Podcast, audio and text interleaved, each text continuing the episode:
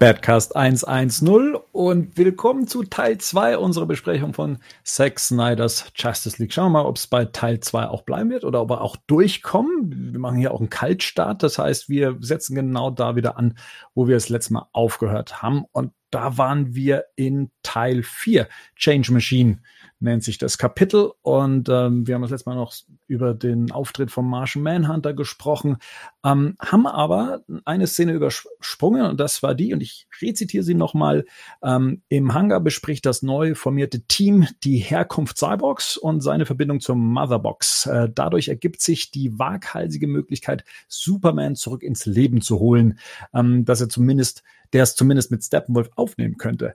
Batman glaubt an den Plan, da die Motherbox bislang äh, auf Superman, also bislang Supermans Präsenz fürchtete.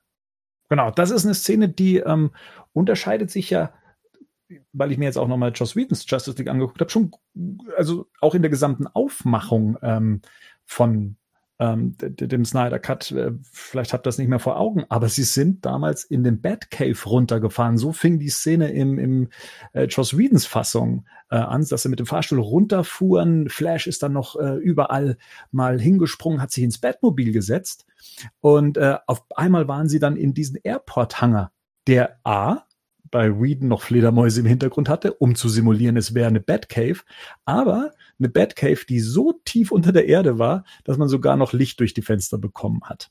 Das war jetzt hier natürlich nicht mehr der Fall. Hier sind wir weiterhin in dem Flugzeughanger, aber das ist mir dann ähm, schon sehr offensichtlich aufgefallen äh, bei der zweiten Sichtung oder jetzt bei der nachträglichen Sichtung, ähm, wie man versucht hat, sich alles hinzuschieben. Ja, ansonsten, hier kommen, äh, kommt die ganze Truppe an ähm, und ähm, ja, dann äh, nimmt, erklärt man sich jetzt erstmal, ne? was, ist, was ist diese Motherbox, was ist die Verbindung mit Cyborg ähm, und ja, da strickt sich dann so langsam der Plan raus, dann eben ähm, Superman zurück ähm, zu bringen. Und jeder mit einem Streichholz kann ein Haus äh, in Feuer verwandeln.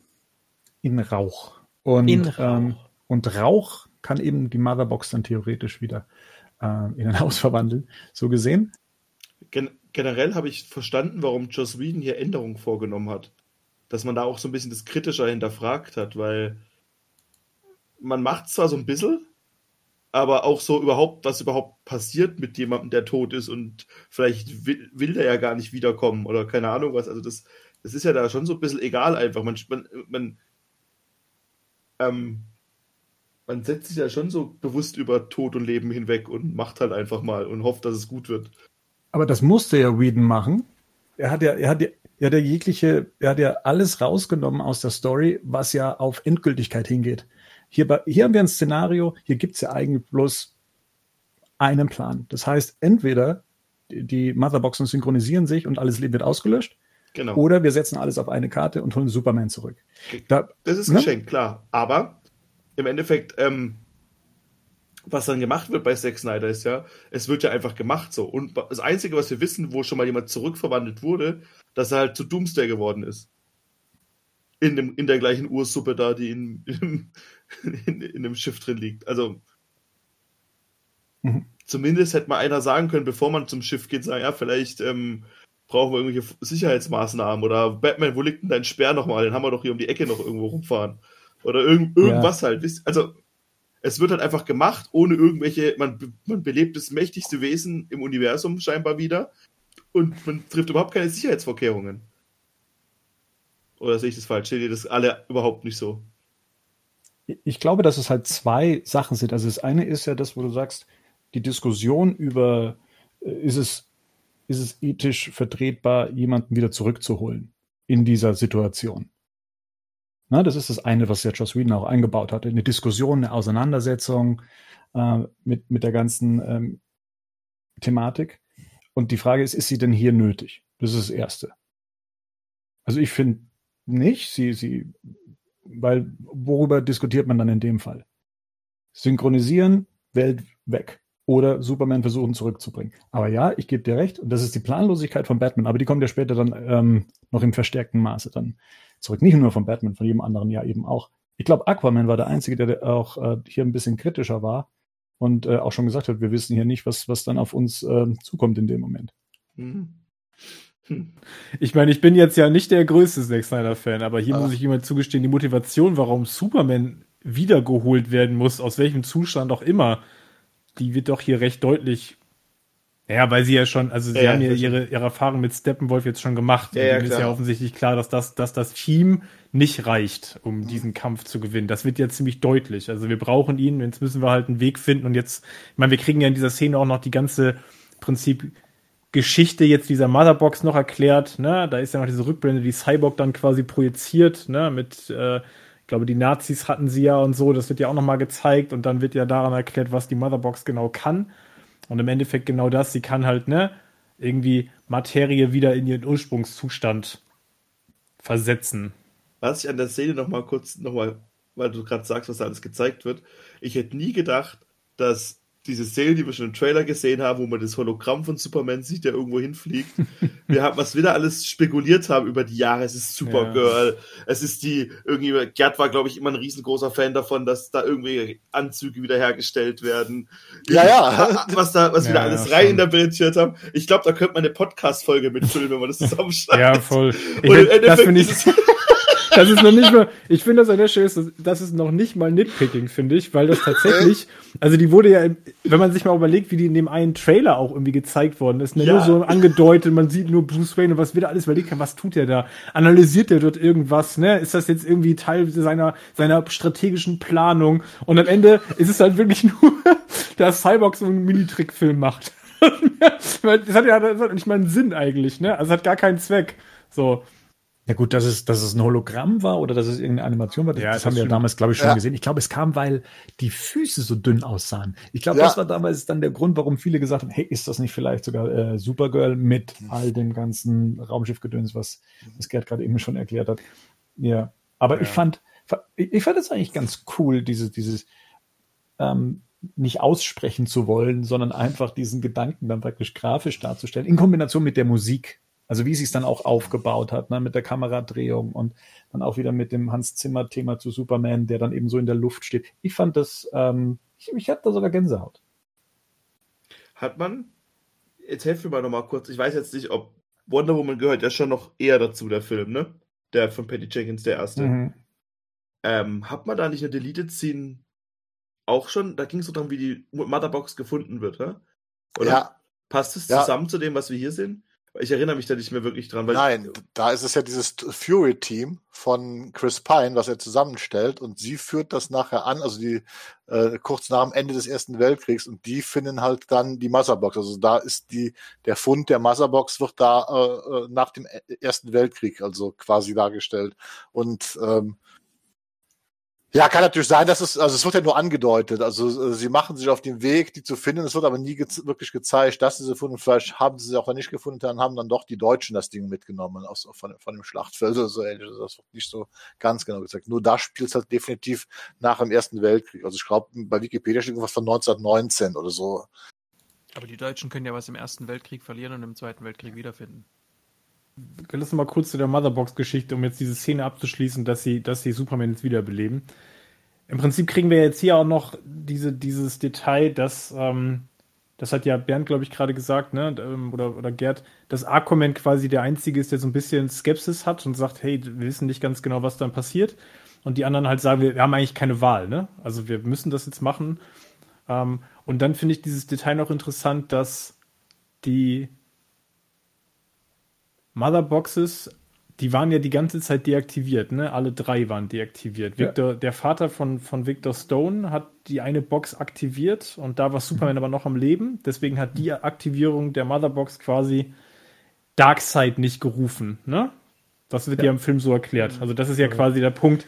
Deswegen geht es ja, weil, weil Aquaman ja auch noch Zweifel daran hat, ob Superman überhaupt jetzt die Lösung des Problems ist. Und sie, das ist jetzt quasi die Logik, dass, dass, sie das, dass Superman die Lösung sein muss, weil die Motherbox es quasi weiß, dass Superman die Macht hat, ne, das, das Ganze für sich, den Kampf für sich zu entscheiden. So, deswegen machen sie es dann, weil die Motherbox quasi ihn nicht den Darkseid nicht gerufen hat, solange Superman noch am Leben war. Ne? Und das passt dann zu, das passt zum, auf irgendwann auch zu der Geschichte, dass ähm, Steppenwolf sagt, die Erde ist jetzt quasi ne, unbeschützt, weil es auch keinen Kryptonia mehr gibt. Die Motherbox, da habe ich immer eine Frage an euch. Die Motherbox war aber auch nie aktiv, bevor Superman aufgetaucht ist, oder? Das ist die große Frage. Es, es, wird nicht erklärt, aber ich mhm. stelle mich da immer die Frage, die Motherboxen sind seit 5000 Jahren auf der Erde. Ja, genau. So, und es wird jetzt gesagt, Superman hat sie in Schach gehalten. Der ist aber nur laut Snyder, weil sein Superman 33 Jahre ist. Äh, mhm, genau. Er ist seit 33 Jahren. Es gibt die andere Theorie, die haben halt generell über dieses kryptonische Schiff, das ist ja seit 25.000 Jahren auf der Erde, laut Man of Steel. Mhm. Also wird ja da erklärt, äh, dass quasi dieses Schiff die Motherboxen in Schach gehalten hätte. Nur dann verstehe ich allerdings nicht die Invasion fünf, vor 5000 Jahren, weil dann hätten die da auch nicht kommen äh, äh dürfen. Ja, und das Schiff wäre ja im Prinzip, das Argument wäre ja, ist ja eigentlich wieder, die, die, die, die Theorie kann ja nicht passen, oder? Ja. Weil das Schiff ist ja auch immer noch da. Also wenn es das, wenn das reine Schiff ist, wäre, das dann, und es nicht die Anwesenheit, also die, nicht die, nicht der lebendige Supermans wäre, sondern nur das Schiff, da hätte sich an der Situation nichts geändert im Prinzip gab es bis zum Ersten Weltkrieg gab es halt ähm, Ares, der ja auch Darkseid schon besiegt hat. Und danach gab es dann Wonder Woman mhm. und dann gab es Superman. könnte, okay. man könnte man sich so zurechtbiegen. Und das Schiff wurde ja irgendwie auch. Das Schiff wurde, das Schiff wurde halt auch erst mit Superman wiederbelebt. Aktiviert, ne? Ja. Genau. Ja, aber eigentlich ist ja der Punkt auch, dass es äh, ich finde das, also dieses Kryptonia-Argument, ich will jetzt auch nicht wieder Nitpicking betreiben, aber das, das ist halt eine Szene, ein Dialog, der ist vielleicht irgendwie ganz cool, aber an sich ergibt es wenig Sinn, ne? So, die Welt ist ungeschützt, keine Kryptonia mehr. Es, es gibt halt Kryptonia. Wie, auf wie vielen fremden Planeten gibt es Kryptonia? Ja, und vor allem hat der Superman nicht auf jedem Planeten die gleiche Kraft. Eben, halt, genau. Ne? Also Superman ist ja quasi, also der Kryptonia ist ja auf der Erde nur so mächtig wegen der gelben Sonne. Also auf jedem anderen Planeten wäre der Kryptonia ja quasi ein ganz normaler also hätte ja die gleichen Kräfte wie jedes andere Wesen auf dem Planeten auch. Beziehungsweise wenn es ja, eine rote Sonne halt gibt in dem Universum. Die einzige ja. Erklärung, die ich gelten lassen würde, weil es zumindest im Trailer so gesagt worden ist von Dessart, No Lantern. Dass vielleicht eine, eine gewisse Zeit lang in diesem Sektor auch noch eine andere grüne Laterne aktiv war und dass man halt deswegen nicht mehr auf die Erde geöffnet. Aber dass die ja vielleicht dann auch von einer gewissen Zeit verschwunden ist, wollen wir jetzt gerne haben. Das wäre zumindest, wenn ich die Comics mir, also diese Historie, äh, Historie anschaue, wäre das für mich noch die mit logischste Erklärung, warum die jetzt 5000 Jahre stillgehalten, weil das wissen wir ja aus den Comics, die grüne Laterne ist ja nicht für den Planeten, sondern für den ganzen Sektor zuständig. Also könnte es ja sein, dass es noch eine andere Green Lantern gibt, dass dieses Green Lantern Corp tatsächlich eine Zeit lang gewartet. Das wäre eine Möglichkeit, warum sie es nicht gemacht haben. Na gut, hm. aber das kann, das kann ja in der Welt so stattfinden tatsächlich. Ja gut, wir sehen das nicht, das ist genau. richtig. Ja. Also am Ende okay, die Entscheidung steht, sie beleben Superman jetzt wieder quasi. Aber sie haben keinen Plan für das, was dann gegebenenfalls kommt. Aber sie haben auch keinen Plan B. Sie wissen, sie haben kein, sie wissen, dass sie keine Alternative haben. Also letztendlich geht es darum, aus der ausweglosen Situation einfach rauszukommen und man setzt alles auf eine Karte. Kann man so ja, genau. akzeptieren genau, ja, genau. und funktioniert ja, sag mal so, für die Dramaturgie, die jetzt weitergeht, ja auch eigentlich genauso. Genau, und dann sind wir auch direkt im Part 5, ne? Da gehen wir jetzt direkt quasi direkt mit rein. Genau, dann wechseln wir doch gleich zu äh, Teil 5, All the King's Horses. 32 Minuten lang geht dieses äh, Kapitel. Also während Clarks Leichnam vom Flash und Cyborg ausgegraben werden, tauschen sich Diana und Arthur aus und entdecken sogar ein paar Gemeinsamkeiten ihrer Kulturen, äh, die wie wir hier äh, erfahren, verfeindet sind. Ähm, Im Hangar versucht Alfred weiterhin den Flying Fox lauffähig äh, zu machen, während Bruce das Batmobil kampfbereit macht. Alfred hinterfragt dabei Bruce Waynes Motivation, äh, die dieser mit Hoffnung begründet. Nachdem Dr. Stone aus seiner Quarantäne aufgrund des äh, Striker Island Vorfalls entlassen wurde, kehrt er ins Labor zurück. Dieses muss aber alsbald evakuiert werden, da ein Biohazard Alarm ausgelöst wurde. Dies war Cyborg, der mit dem Rest der Justice League ins Raumschiff vordringt, um die Motherbox und Clarks Leichnam in Stellung zu bringen. Lois wacht nächtens auf, um den Entschluss zu fassen, wieder zum Daily Planet zu gehen. In ihrem Nachttisch äh, findet sich neben dem Redaktionsausweis ein Schwangerschaftstest, den sie mit ins Bad nimmt. Anschließend macht sie sich auf zum Monument, um sich von Clark zu verabschieden, um wieder ins Leben zu finden. Die League bringt sich in Stellung, den wahnsinnigen Plan durchzuziehen. Flash positioniert sich am Ende des Raumschiffs, um genügend Anlauf zu bekommen. Cyborg verbindet sich mit dem Bordcomputer. Visionen einer möglichen Zukunft erscheinen Cyborg. Die tote Wonder Woman wird auf Themyscira dem Fährmann übergeben. Aquaman wird in Atlantis von Darkseid mit seinem eigenen Trident ermordet. Superman kauert im Batcave über die von Darkseid ermordete Lois, deren Überreste er in Händen hält. Wir blicken auf eine verwüstete Erde und einen Superman, der Batmans Maske in seiner Hand hält. Cyborg entfährt, äh, entfährt das Wort Nein, was Flash als Zeichen zum Loslaufen äh, missversteht. Er erreicht die Motherbox, dreht die Zeit ein wenig zurück und bringt genügend Energie auf, um sie zu aktivieren und Superman zum Leben zu erwecken, den auch Lois über der Skyline Metropolis erblickt. Die Motherbox stürzt auf ein Auto, worauf Dr. Silos diese ins Raumschiff in Sicherheit bringt. Die Liga muss sich einem verwirrten Superman stellen. Als sie auch noch, als sich auch noch Batman zeigt, ist es einzig Lois zu verdanken, dass sich Superman beruhigt und vom dunklen Ritter ablässt. Steppenwolf hat die dritte Motherbox aufgespürt. Dr. Silas Stone erhitzt diese auf ein Maximum, damit sich ihr Standort aufgrund des erhitzten Kerns ausfindig machen lässt. Dafür bezahlt er aber unter den Augen seines Sohnes mit dem Leben. So, Teil 5, All the King's Horses. Fangen wir am Anfang an, oder? Die, die, die Szene, wenn ähm, Clarks Leichnam ausgegraben wird. Ähm, die ist ja mit bei Joss so ein bisschen mit, mit Humor aufgeladen auch, ne? Friedhof der Kuscheltiere. Ähm, das hat man hier versucht, weitgehend ähm, ernst anzugehen. Es gibt zwar den einen Scherz mit, mit Wonder Woman und wie alt sie ist, ähm, aber an sich fand ich die Szene hier so ein bisschen runder als noch in der, in der Whedon-Fassung. Auch vom, vom Ton her auch das Flash hier nochmal erwähnt, dass das Superman sein Idol war. Finde ich, ist, ist eine wichtige Line. Und eine schöne Line, sagen wir so. Kommt ein bisschen Respekt drüber, weil ich sag mal, es wird ja so kurz angedeutet, dass man das ja innerhalb von einem Sekundenbruchteil erledigen könnte. Aber sie graben halt ganz traditionell langsam aus. Also es ist so ein bisschen, wo ich denke, ja, man macht es halt nicht ganz so platt oder versucht es nicht ganz so platt zu machen. Auch mit diesen Dialogen und diesen kleinen Scherz in Anführungsstrichen kann man dann sogar noch durchgehen lassen. Ja, also. Ja.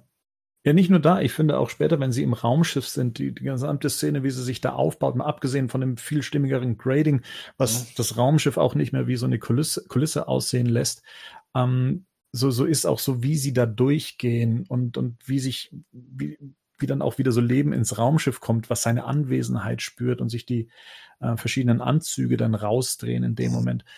Ich fand das grundsätzlich würdiger, wie du es genannt hast, inszeniert, als, als es in der, in der Fassung davor war, äh, einfach weil sich da mehr Zeit auch gelassen wurde und ja, wie gesagt, was man da ja gerade tut, ist, glaube ich, etwas, wo man sich recht schlecht fühlt. Ich glaube, ich habe das damals in der Ausgabe auch gesagt. Ich habe mich da in dem Moment auch nicht wirklich wohl gefühlt. Hier war es dann schon, ähm, war es angemessen, sagen wir mal so, in meinen Augen. Habt ihr das Detail ähm, gesehen mit dem, diese, diese eine, diese eine, was war das, Raumschiffkapsel, wo da diese toten Kryptone drin liegen? wo dann dieses, dieses A, wo Superman Man of Steel drüber streicht und reingucken will, wo man dann diesen toten Kryptonier sieht. Das sieht man da auch wieder, dass er doch diese Handabdrücke von, von Clark, ja. wo er vorbeigelaufen ist, ah. sieht. Okay. Das fand ich irgendwie ganz nett als Detail. Und ansonsten, ja, ich war froh, dass wir keinen Zombie-Superman gesehen haben, erstmal. Das hätte man ja auch vielleicht erwarten können, wie wir es so ähnlich in, wie wir es in ähm, Batman wie Superman gesehen haben. Sondern dass man erst, also dass man halt einen toten, die Leiche von Superman sieht mir überhaupt nicht nahe. Man sieht ja nur den, mhm. ne, man sieht ja immer von entfernt. Sod hat man ja auch ähm, eingefroren gesehen und so. Und da fand ich tatsächlich ganz gut, dass man das nicht gesehen hat. Also, dass man ihn nur halt in, von weitem gesehen hat. Das maximal noch, ich glaube, man sieht noch den, ähm, den, und das, das Bild ne, von, ja, von, von Jonathan Kent sieht man noch. Ja, genau. Und das ist für mich aber auch wieder so, so ein kleiner Beweis für die Theorie, dass auch bei Sex Night Superman nicht ganz tot ist, weil das Raumschiff halt noch eine Präsenz spürt, die da ist und darauf reagiert. Das ist auch so ein bisschen äh, angelehnt an den äh, Comics damals, Death of Superman, weil die, das sind ja Roboter, die da den Leichnam in die Festung der Einsamkeit überführen, weil sie halt noch spüren, dass da noch eine gewisse Form von Leben in ihm drin ist, ne, was halt normale sterbliche Menschen halt nicht mehr feststellen können. Und ich vermute, hier ist das so, so ein ähnlicher Ansatz, weil dieses Raumschiff hat einfach darauf reagiert, sobald man ihn reinfährt. Und wenn er wirklich tot wäre, glaube ich, wird das nicht passieren. Aber ich habe nochmal, also, ja, ich kann bei vielen dass sie sagt, mitgehen, ich meine jetzt mal, dass es in der Geschichte nicht so viel Sinn macht, dass man sich jetzt viel Zeit lässt, weil die hat man eigentlich nicht, aber das ist ein anderes Ja. Thema, das könnten wir wahrscheinlich bei recht vielen Filmen kritisieren. ne, Finde ich jetzt szenisch natürlich auf jeden Fall, ähm, also habt ihr recht, ähm, das ist würdiger dargestellt. Was mich tatsächlich so ein bisschen rausholt, ist diese ganze Szene nochmal im Hangar mit Alfred und, und Bruce, die haben wir dazwischen noch, ne? Wie sie da am Flying Fox und so arbeiten. Ähm, da frage ich mich halt generell, was, was diese Szenen eigentlich überhaupt sollen. Also die, klar, die kriegen mir nochmal Dialog, ich krieg nochmal die Geschichte nochmal irgendwie runtergebrochen und ich krieg den Plan nochmal runtergebrochen Alfred kann auch nochmal ähm, als, als Bedenkenträger irgendwie auftreten und Bruce nochmal spiegeln, äh, wie gefährlich das alles ist und es, es, wir kriegen nochmal eine Facette von Bruce vielleicht, der dann auch sagt, so, ne, ich, alles, was ich hier gerade tue, ist auf Hoffnung basierend äh, und nicht mehr irgendwie auf, auf Verstand, so, so sinngemäß sagte das. Aber Da muss Ja. ich laut auflachen, weil er, weil er sagt im, er sagt ja original, ich handle ausnahmsweise ganz nach Gefühl, nicht nach Vernunft. Und dann denke Ja. ich, okay, der hat BWS nicht gesehen. ja, genau, also das finde ich auch nicht konsequent. Das ist aber, völlig- Ich, auch, ich weiß auch nicht, ob ich immer das gut finde, dass Alfred derjenige ist, der. Also, ich finde, Alfred ist schon wichtig für Batman, aber dass Alfred immer der ist, der eigentlich das Richtige sagt. Wisst ihr, was ich meine? Dass er derjenige ist, das ist. Also, das ist in den Nolan-Filmen schon besser irgendwie eingebaut, dass er ihm halt auch so ein bisschen das Gewissen gibt. Und da finde ich halt so, dass irgendwie Batman ist irgendwie so der kleine Junge, der immer von A nach B rennt und, und Alfred muss ihn immer aufhalten und sagt, bleib jetzt erstmal hier und guck erst mal, was- und irgendwie, ich finde, Obwohl ich das ganz ehrlich, ganz ehrlich gesagt, obwohl ich das nach BWS ähm, irgendwie eine gute Sache finde. Ich meine, BWS war dann nur schon sehr zerstört auch, ne? Ähm, Batman. Ja, aber so. da war es dann auch die ganze Zeit halt ähm, Ja, Alfred, der ihm halt das Richtige gesagt hat. Naja, das ist ja eben, du, also hat, das ist ja nur, das ist ja nur eine der wenigen Konstanten. Also die würde ich jetzt nur nicht bejammern, ne, sondern dann würde ich jetzt wirklich sagen, okay, du hast jetzt hier halt dieses, dieses Gewissen und Batman ist irgendwie jetzt äh, dabei, sich einzurütteln wieder in diese Welt, ne? Also Ja. das ist ja nur wirklich die inkonsistenteste Figur über die ganzen Snyder-Filme. Und jetzt hast du, Ja. jetzt hast du eben in das, das, äh, wie du schon sagst, das Gewissen outgesourced. Klar kann man nicht mögen und so, Mhm. aber ich finde es halt, also würde ich jetzt nicht als handwerklichen Fehler irgendwie nehmen. Ja, es Nee. wirkt halt, ich weiß, was er meint. Es wirkt befremdlich, aber tatsächlich Ja, ist es so, Alfred hat halt BWS gesehen und agiert immer noch genauso, wie er BWS agiert hat. Und äh, Bruce hat halt BWS nicht gesehen, weil der ist ja komplett jetzt ganz anders. Also, Mhm. äh, Aber, aber habt ihr da, also klar, wir können jetzt auch nochmal über BWS reden, aber das will ich nicht. Wir reden jetzt über den Film, was wir hier Mhm. sehen. Und Ja, aber- der auf, auf, auf, auf Hoffnung und ohne irgendwie mit einem Plan. hm. Ja, aber das ist der, aber auch das, auch das passt. Also auch das passt zu dieser Welt, wo äh, ihr am Anfang gesagt habt, ähm, äh, ja, kauf's doch jetzt endlich einfach mal. Und da finde ich, dass das ist eigentlich der Batman so, wie er, äh, also da ist er zumindest innerhalb des Films kon konsistent. Da gibt es wenig Weiterentwicklung, aber das ist auf jeden Fall der Batman, den wir am Anfang des Films sehen und der auch zum Ende da ist.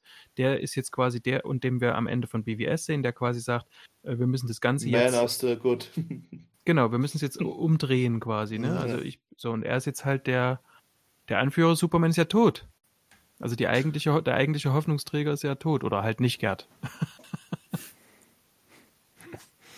Aber Ja, ich ähm, finde, ja, genau, du äh, wolltest ja auf was anderes hinaus, Henning. Nee, nee, das, das geht schon in die Richtung. Aber wie gesagt, ich habe äh, nach wie vor das, das, das Thema, dass ich. Ja, also, wenn wir nachher zu Batmans, zu Batmans Plan weiterkommen, fängt das hier ja schon an. Im Prinzip zu klar zu machen, okay, ich habe eigentlich keinen. Ne? So, ich, das ist jetzt im Prinzip ist das schon die pure Verzweiflung. Und Ja. irgendwie, ja. Ich, und wie, gesagt, für mich ist das halt, für mich ist das halt was, wo ich sage, ja, das passt für mich halt irgendwie zu Batman nicht. So, das Genau. ist so, ne, ja. Von mir aus kann der Dialog schon so sein, aber dann wäre es trotzdem noch geil gewesen, wenn er noch irgendwo ein Ass im Ärmel gehabt hätte. Irgendwie, irgendwann mal, in irgendeiner Situation im Film hätte er mal ein Ass im Ja. Brauchen können. Und das ist ja der Witz, dass das letzten Endes durch diese ganze, das hat, das ist vielleicht eine der wenigen Sachen, die in dem Joss Whedon Cut tatsächlich besser gelöst sind. Ne? Also da ist wirklich nicht viel, da ist wirklich nicht viel besser. Also das, das bewegt sich für mich im ganz niedrigen einstelligen Bereich, vielleicht sogar im 0, irgendwas Bereich, aber das ist eine von den Sachen, wo wenigstens noch sagt, okay, ich habe wenigstens noch irgendeinen Plan B, auch wenn der in dem Film ja auch nicht besonders logisch erscheint, ne? weil im Prinzip Lois da anzuschleppen und darauf zu bauen, dass das jetzt irgendwie Superman dann wieder zur Raison ruft, ähm, ist jetzt auch kein Plan in Anführungsstrichen, aber Nee. zumindest gibt es noch irgendwie so einen Anhaltspunkt, dass Batman noch irgendwas in der Hinterhand hat, ne? was Rico gerade sagte, das Ass im Ärmel. Das Ja. fehlt hier ja komplett. ja, Also, und es wäre eigentlich so einfach gewesen, weil wir es ja am Anfang des Films nochmal präsentiert bekommen, weil er es auch gebaut hat. er hätte immer noch diesen kryptonischen Speer haben können. Weil der ist ja auch noch da. Wie gesagt, er hat zwar Doomsday durchbohrt und getötet und das hätte ich zum Beispiel tatsächlich auch gut gefunden, weil da sind wir wieder bei einem planvollen Batman. Äh, auf die Gefahr hin, dass das schief gehen könnte, hätte man ja eine Big Gun in der Hinterhand haben könnte mit dem Kryptonit. Also, wie gesagt, ja. Die Waffe ist ja eigentlich da. Also es wird ja nicht erklärt, dass sie jetzt vernichtet wurde, sonst was, weil wir sehen sie am Anfang nochmal omnipräsent, wie sie da so schön drin steckt. Und das wäre die tatsächliche Big Gun gewesen, die er in der Hinterhand hätte haben können.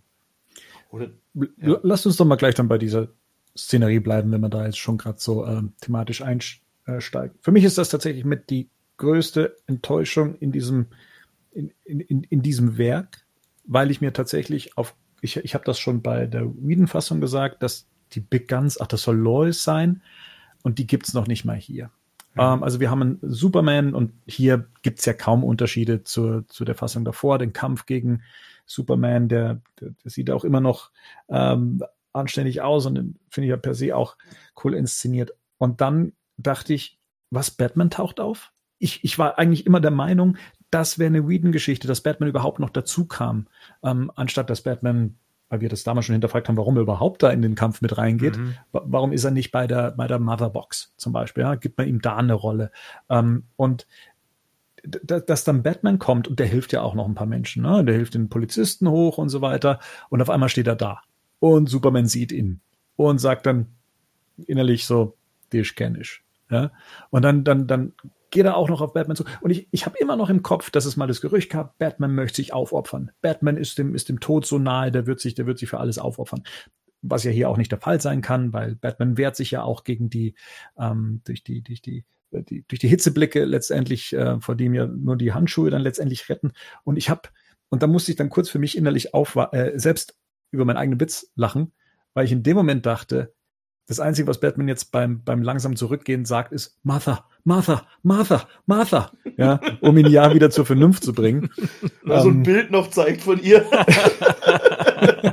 Oder vom Martian Manhunter. Also da war ich echt so enttäuscht, weil es einfach auch der, dem Zufall einfach so überlassen wurde, wie sich diese Szene dann äh, auflöst, dass Lois ums Eck kommt und mhm. ähm, dass, dass sich dann wieder alles beruhigt und so. Das, das fand ich einfach schwach. Das ist einfach richtig schwach. Und das ist einfach etwas, wo ich auch sage, und das haben wir auch schon oft kritisiert, auch schon, ich glaube, bei BWS und, und äh, bei der Whedon-Nummer, Batman braucht eine Rolle in diesen ja. Filmen. Und Batman ist kein Übermensch und das weiß Snyder alles. Und Batman ist, wenn er in der Justice League vorkommt, zumindest ein genialer Kopf. Er ist ein Taktiker er ist am Schluss derjenige, der nochmal vielleicht das Ruder rumreißt ähm, mit etwas, was er sich, ja, der das Ass, ja. der das äh, Ass im Ärmel hat. Das, das ist ein so geiles Gimmick an Batman per se. Damit kannst Voll. du so geile Szenen inszenieren, du kannst Szenen super auflösen dadurch. Und hier ist es einfach nur so dumpf. Es endet einfach dumpf mit, mit einem Batman, der einfach unvorbereitet ist und einfach nicht der Batman ist, den, den ich da erwarte, auch nicht nur jetzt in der einen Szene, sondern überhaupt im Sinne der Justice League, ja, generell, ja. was seine Rolle angeht in diesem Team. Das ist, er ist am Schluss ist er der sterblichste von all denen und wenigsten für irgendwas zu gebrauchen. Also eigentlich ist er für die Justice League in dem Film ähnlich nutzlos wie Aquaman für den Film. Also ja. das ist so, ne? Also Aquaman ist als Figur in dem Film quasi kompetent bärlich. Wenn der nicht da wäre, dann würde dann im Film sich nicht viel verändern. Der hat eigentlich auch keine richtige Aufgabe. Mhm. Und Batman hat innerhalb der Justice League eigentlich, wenn du so willst, ich drücke das jetzt mal, der hat eigentlich nicht mal eine Daseinsberechtigung, weil auch am Ende eigentlich nimmst du ihn quasi mit, ne, es ist eigentlich im Prinzip ein Bauernopfer, weil das ist im Zweifelsfall der Erste, der fallen wird. So, und, und das und, ist, und, und, da, da sind wir, da sind wir nicht viel besser hier, im Snyder Cut ist es nicht viel besser gelöst als bei Whedon. Und bei Whedon haben wir das kritisiert und hier ist es genauso. Er ist halt, er ist halt nicht der Taktiker und wie Bernd, wie du schon sagst, ich bin da komplett bei dir. Das hätte man, da hätte man so viel Ansätze gehabt, das besser lösen zu können. Ne? Und das wäre relativ simpel gewesen. Man hätte gar nicht viel gebraucht. Snyder hat ja? seit seinen eigenen Film schon gemacht guck mal, der die Watchmen hat er, obwohl es trotzdem normale Menschen sind, hat er stärker gemacht als die anderen Gegner, gegen die die kämpfen, ne? Ich erinnere mich, und da meine ich sicher, dass er die Knochen durchschlägt. Aber mhm. erinnert euch noch Watchmen an diese Gefängnisausbruchszene. Da kämpfen hier Night Owl und hier Silk Spectre, kämpfen mhm. dagegen keine Ahnung wie viele Gegner. Und du hast nicht einmal das Gefühl, dass ähm, da irgendjemand eine Chance hat gegen die beiden. So, ne? Also das ist ja, die prügeln sich da durch und die sind halt, im Prinzip sind sie ja wesentlich stärker. Das Knochen kaputt machen, das macht es wieder ein bisschen unglaubwürdig. Aber und, und, bei, und bei Batman hast du das Gefühl, er hat genau das Gegenteil gemacht. Der hat ihn irgendwie runtergelevelt, sogar fast schon von seinen, von, vor allem auch zu BWS, was wir gesehen haben, zu dem jetzt. Klar ist er noch agil und kann rumspringen, aber so eine Figur musst du halt ganz anders in Szene setzen als ein Aquaman, dem du einfach dem, oder, oder der Wonder Woman oder sonst irgendwas. Jeder hat seinen Hero-Moment in dem Film, außer Batman. Oder habe Ja. ich irgendeinen verpasst? Ja, ja, er hat, er hat ja, der hat ja hier eine ganz andere Rolle einfach. Also ähm, damit merkst du halt auch, äh, Snyder kann wahrscheinlich mit Batman nicht so viel anfangen. Also ne, zumindest mit den, mit, mit der ursprünglichen Essenz. Und ähm, der hat ja auch eine ganz, der hat ja auch eine ganz andere, der hat ja auch eine ganz andere äh, Funktion, nämlich der ist quasi der Fraktionsvorsitzende. Während äh, die versuchen, den Kanzler wieder aufzuwecken und die anderen die Minister stellen dürfen, ist er eben nur der, der den ganzen Bums zusammenhält. Und das ist hier sein Job. Das ist die Rolle für Batman hier. Der macht den Leim. Aber es ist halt verschenkt. Ne? Es ist verschenkt Ja. und ich verstehe Snyder, dass er sagt, er musste erstmal Superman aus, aus dem Weg, also seinen überpowerten Superman aus dem Weg äh, bekommen, um überhaupt eine Berechtigung für die Justice League zu ebnen. Und dann muss halt eben Batman das Gründungsmitglied sein oder der Gründer der ganzen Geschichte, aber ihn dann so darzustellen. Und ich, ich kreide das ja noch nicht mal nur Snyder an, sondern demjenigen, der auch das, das Drehbuch Das schreibt. Terrio. Das Ja. ist, Ja, das ist richtig. einfach schlecht geschrieben. Richtig. Das Ja, ist genau. einfach schlecht Ja. geschrieben. Da braucht man sich gar nicht weiter darüber zu unterhalten. Äh, was eigentlich auch nicht viel schlimmer gewesen wäre, wäre dann Dialog. Hier blutet jetzt ganz schön viel, der den Wieten dann noch angemacht hat. Ja, okay, aber das, das, ja, weiß ich jetzt nicht. Also dann, das Ding ist natürlich, in die Defensive gehen, kann ja auch Ja, mal, strategisch klug, kann ja strategisch auch klug sein. In dem Fall ist es halt, was bleibt mir anderes übrig? Also man bringt ihn, man Ja. schreibt ihn halt in eine Situation rein, genau. in der er praktisch chancenlos ist. Also er hat ja im Prinzip nichts in der Hand. Wie gesagt, wenn Lois da nicht einfach zufällig auftaucht und auch das ist kein Plan, die kommt da einfach angelaufen Richtig. und sagt Hallo. Äh, auch das ist ja reiner Zufall. Auch das finde ich so, das ist so lazy writing. Das ist Das war im Wahnsinn. Wiedencut viel besser gelöst Ja, tatsächlich. Da ist, genau, da holt Ja. ihn, da bringt ihn, da bringt Das Alfred Lois nicht. halt, ne, als irgendwie Ja. den Plan B. Da kann man, wie gesagt, da kann man immer noch sagen, okay, weiß nicht, wie durchdacht das ist, aber es ist zumindest irgendwie eine Idee. Ja. Hier Ja. taucht Lois einfach zufällig an dem, an dem Schauplatz auf und wenn die ja nicht aufgetaucht wäre, dann hätte Superman nach 30 Sekunden äh, Batman in seine Bestandteile zerlegt mit dem Hitzeblick. Also das ist ja alles irgendwie so eine, so eine Situation, wo ich halt sage, ja, hier fehlt's an allen Ecken und Enden. Ne? Diese ganze Szenerie ist, am Ende ist das super unrund. Und ich meine, jetzt kann man sich natürlich auch mal weiter drüber unterhalten, ist, was ist diese Szene eigentlich überhaupt? Also ist auch wieder eigentlich nur Schauwert. Diese ganze Kampfszene gegen Superman ist auch, das ist, wird weder erklärt, warum, weshalb, wieso. Er ist irgendwie kurzzeitig verwirrt, dann ist er irgendwie, zehn Minuten später fliegen sie nach Smallville zurück, dann weiß er da, steht am Fenster und weiß auch nicht, wer er ist und dann zieht sie ihm sein Flanellhemd an und dann erinnert er sich plötzlich an seine Kindheit und zwei Minuten später ist alles wieder in Ordnung. Also auch das ist alles so, das hat halt einfach überhaupt kein Payoff. Das hat, das hat irgendwie null Substanz, das Ganze. Naja, äh, äh, der, der, der Grund war halt natürlich, die Justice League gegen Superman andrehen zu ja, lassen. natürlich, aber, Aber eigentlich, aber eigentlich wäre es ja viel geiler gewesen, wenn man ähm, Superman wiederbelebt hätte, aber es wäre wie in Comics gewesen, er hätte erstmal keine Kraft gehabt. Oder irgendwas. Und dann sagen, okay, was macht man jetzt? wo das erstmal nicht klappt. Das ja, wäre vielleicht, nimmst, ja, ja. weißt du was, ich meine, das wäre Ja, eigentlich der total. spannende Ansatz Aber du gewesen. nimmst dir doch, du nimmst dir doch, also ich meine, ich will jetzt noch nicht vorgreifen, aber du nimmst dir ja mit der Sequenz, nimmst du dir ja schon hinterher auch die ganze Daseinsberechtigung für den Black Suit, weil der Black Suit Richtig. im Prinzip auch nur Gimmick ist, weil wenn du halt, weil wenn der Black Suit die Relevanz haben sollte, dass Superman irgendwie sich aufladen muss, dann ist der so hart overpowered, weil er hier ja schon ohne seinen Anzug, ne, also geschwächt wirkt er hier nicht. Also der Nö. braucht hier nur einen Arm, um die ganze Justice League irgendwie auseinanderzunehmen. Der muss sich ja noch nicht mal anstrengen hier. Also es ist einfach so, nimmt die einfach auseinander, ne? So. Eine Sache wollte ich noch bemerken, und das fand ich bemerkenswert, dass Snyder in einem Interview gesagt hat, weil er wurde gefragt, warum denn Superman aufhört zu kämpfen. Ja, und ja. Snyder wirklich ernsthaft im Interview gesagt hat, er spürt, dass Lois von ihm schwanger ist. Oh Mann, ey. Und da, mu und, da, und da muss ich ganz ehrlich laut, laut schreiend lachen, wie man sich so eine Scheiße erzählen kann und das auch noch in die Welt herausposaunt und versucht, weißt du, es ist eh schon alles schlecht geschrieben, aber das macht es einfach noch richtig schlecht. Wir können ja froh sein, dass solche Sachen ja nur außerhalb des Films stattfinden. Ja, Solche ja, Erklärungen. Ähm, es, es gibt ja keinen Grund, diese Szene so anzuzweifeln, wie sie ist. Es gibt keinen Grund Ja. zu erklären, dass sie schwanger ist und er deswegen wieder runterkam. Ja, das ist, äh, ich Nee, meine, selbst genau. Aquaman probiert es ja noch mit, mit dem, dass er ja eher runterkam, weil, weil das Instinkt ist. Letztendlich, weil sie keine Angst vor ihm hatte. Ja, warum muss mir jetzt Snyder noch erzählen, dass, dass er das gemerkt hat, Richtig. äh, dass, dass sie schwanger ist? Vorher hätte es noch Sinn gemacht. Er scannt das ganze Team. Ja, Genau, Leute, er die nicht er alle nicht kennt. Genau. Genau. Und das merkst du noch nicht mal. Ne? Er scannt sie nicht, er, man, man, es wird nicht visualisiert, was er ja, Ja. sonst macht. Er visualisiert ja sonst alles, was, was Alles, äh, ja, irgendwie genau. äh, passiert. Dementsprechend, Mann, sowas braucht's doch gar nicht. Ich meine, er möchte, er wollte vielleicht, also hier glaube ich sogar, dass das gar nicht stimmt, sondern dass er einfach nur das Thema, dass Lois äh, schwanger war, hier nochmal stärker unterstreichen wollte im, im Nachgang ähm, und dass ihm das Ja. einfach ein schöner Gedanke ist letztendlich. Aber naja, Ja, genau. ein, Ne, ein Audiokommentar, ja. den keiner braucht. Ja, Nee, voll. eben, und- voll und, ja.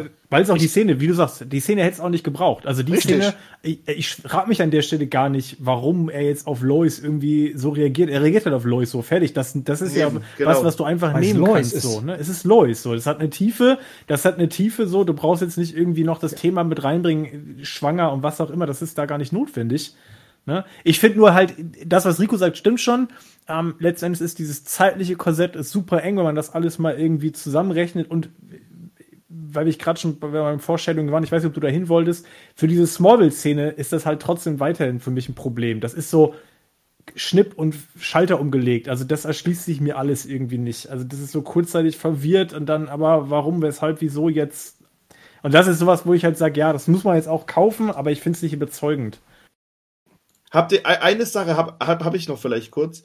Ähm, die, die, die, diese Szene, dass, Dr., dass der Vater von Cyborg, Silas Stone, die Matterbox nimmt und so. Das fand ich auch irgendwie, dass wenigstens jemand sich drum kümmert. Das ist schon mal eine Verbesserung zu vorher, Ja. wo es einfach egal ist, dass Mhm, die ja. Matterbox jemand hat. Ähm, schwierig Steppenwolf, dann vor Starlabs, das sieht nicht so geil aus. Drin finde ich es dann wieder ganz cool. Ja. Aber ich habe das am Anfang nicht gleich gerafft, was, da, was mit der Hitze der Matterbox, dass er die aufladen kann. Auch warum man den Laser nicht von außen machen kann, warum man in der Box mit drinstehen muss, habe ich mich auch gefragt tatsächlich. Aber gut, das mag dann so sein. Aber ich habe das nicht so ganz gerafft. Wird das irgendwo erklärt vorher, dass die durch Hitze... Ja, mit Ja. dem Bernard Choi, mit dem äh, späteren Atom. Ah, stimmt, da, du hast recht. Ja, da, hast da recht. wird das erklärt, dass, dass sie da mit, mit was für einem Laser das Ding be- beschießen und dass der Kern, also dann sagt er, das ist das heißeste Material auf der Erde im Moment. Was, Und das, äh, ah, dann kann, aber dass man das dann, dass man das dann tracken kann, das ist dann einfach halt so gesetzt, dass das dann Cyborg halt Das ist dann Gesetz, der das vorher das erklärt. Ah, Okay. okay. In der Szene, in der Szene im Hangar erklären sie das mit der Hitze auch nochmal, ne? dass sie absorbiert wird und so, das wird da auch nochmal gesagt. Ah, Ja. okay.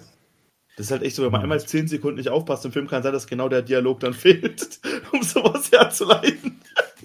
Aber gut, nach viermal hätte ich das wissen sollen, weil ich habe das echt irgendwie, ich habe das irgendwie nicht so ganz kapiert gehabt, aber gut, dann Ja. bin ich ja froh, Also- dass ihr da seid. Hier hätte ich ja tatsächlich in, in der Sequenz äh, mir Batman gut vorstellen können, wenn der vor Ort geblieben wäre und sich dann nochmal, ähm, dass er entweder derjenige ist, der die Motherbox zurück ins, ins Labor bringt oder ähm, dann eben, Ja, ja. dann soll es halt äh, äh, äh, Dr. Stone sein, äh, aber dann Batman versucht nochmal irgendwie gegen äh, Steppenwolf dann zum Beispiel zu kämpfen, soweit es halt eben geht und aber halt eben nicht diese Konfrontation mit, mit Superman, die zu nichts führt. Ähm, aber gut, Ja gut, und du hast natürlich hier, und du hast natürlich hier die Situation, und darum geht's ja vor allem, dass hier nicht Batman, sondern Cyborg halt der Letzte ist, der zwischen Steppenwolf und seinem Vater steht. Ne? Ja. Und im Prinzip diese Situation hat, okay, ich kann meinen Vater nicht retten. So, letztendlich ist das ja auch nochmal, gibt ja Cyborg dem Ganzen, oder gibt ja Cyborg noch eine gewisse weitere Tragik. Ne? Ja, vor allem, weil, weil davor auch der Vater mit ihm blind zusammenarbeitet und so. Ne? Man hat so einen kurzen Vertrauensmoment. Was ich übrigens auch ganz cool fand, wie Batman, ich glaube, es ist Batman, der zu Cyborg sagt, schaff alle raus. Und er Mhm. sagt, dann, und dann gibt's ja diesen Alarm und so. Das fand ich irgendwie auch ganz cool gemacht. Und dann natürlich hast du dann das, wenn du wieder zurückkommst, ähm, der erste oder einzige Zeitpunkt, wo die beiden sich irgendwie wieder vertrauen, seit Cyborg Cyborg ist, und dann stirbt er direkt. Okay. Dann lass uns mal nach Smallville gehen, beziehungsweise zu Teil 6, äh, Something Darker. 41 Minuten erwarten uns hier und, na, wie schon gelernt, hier die Zusammenfassung.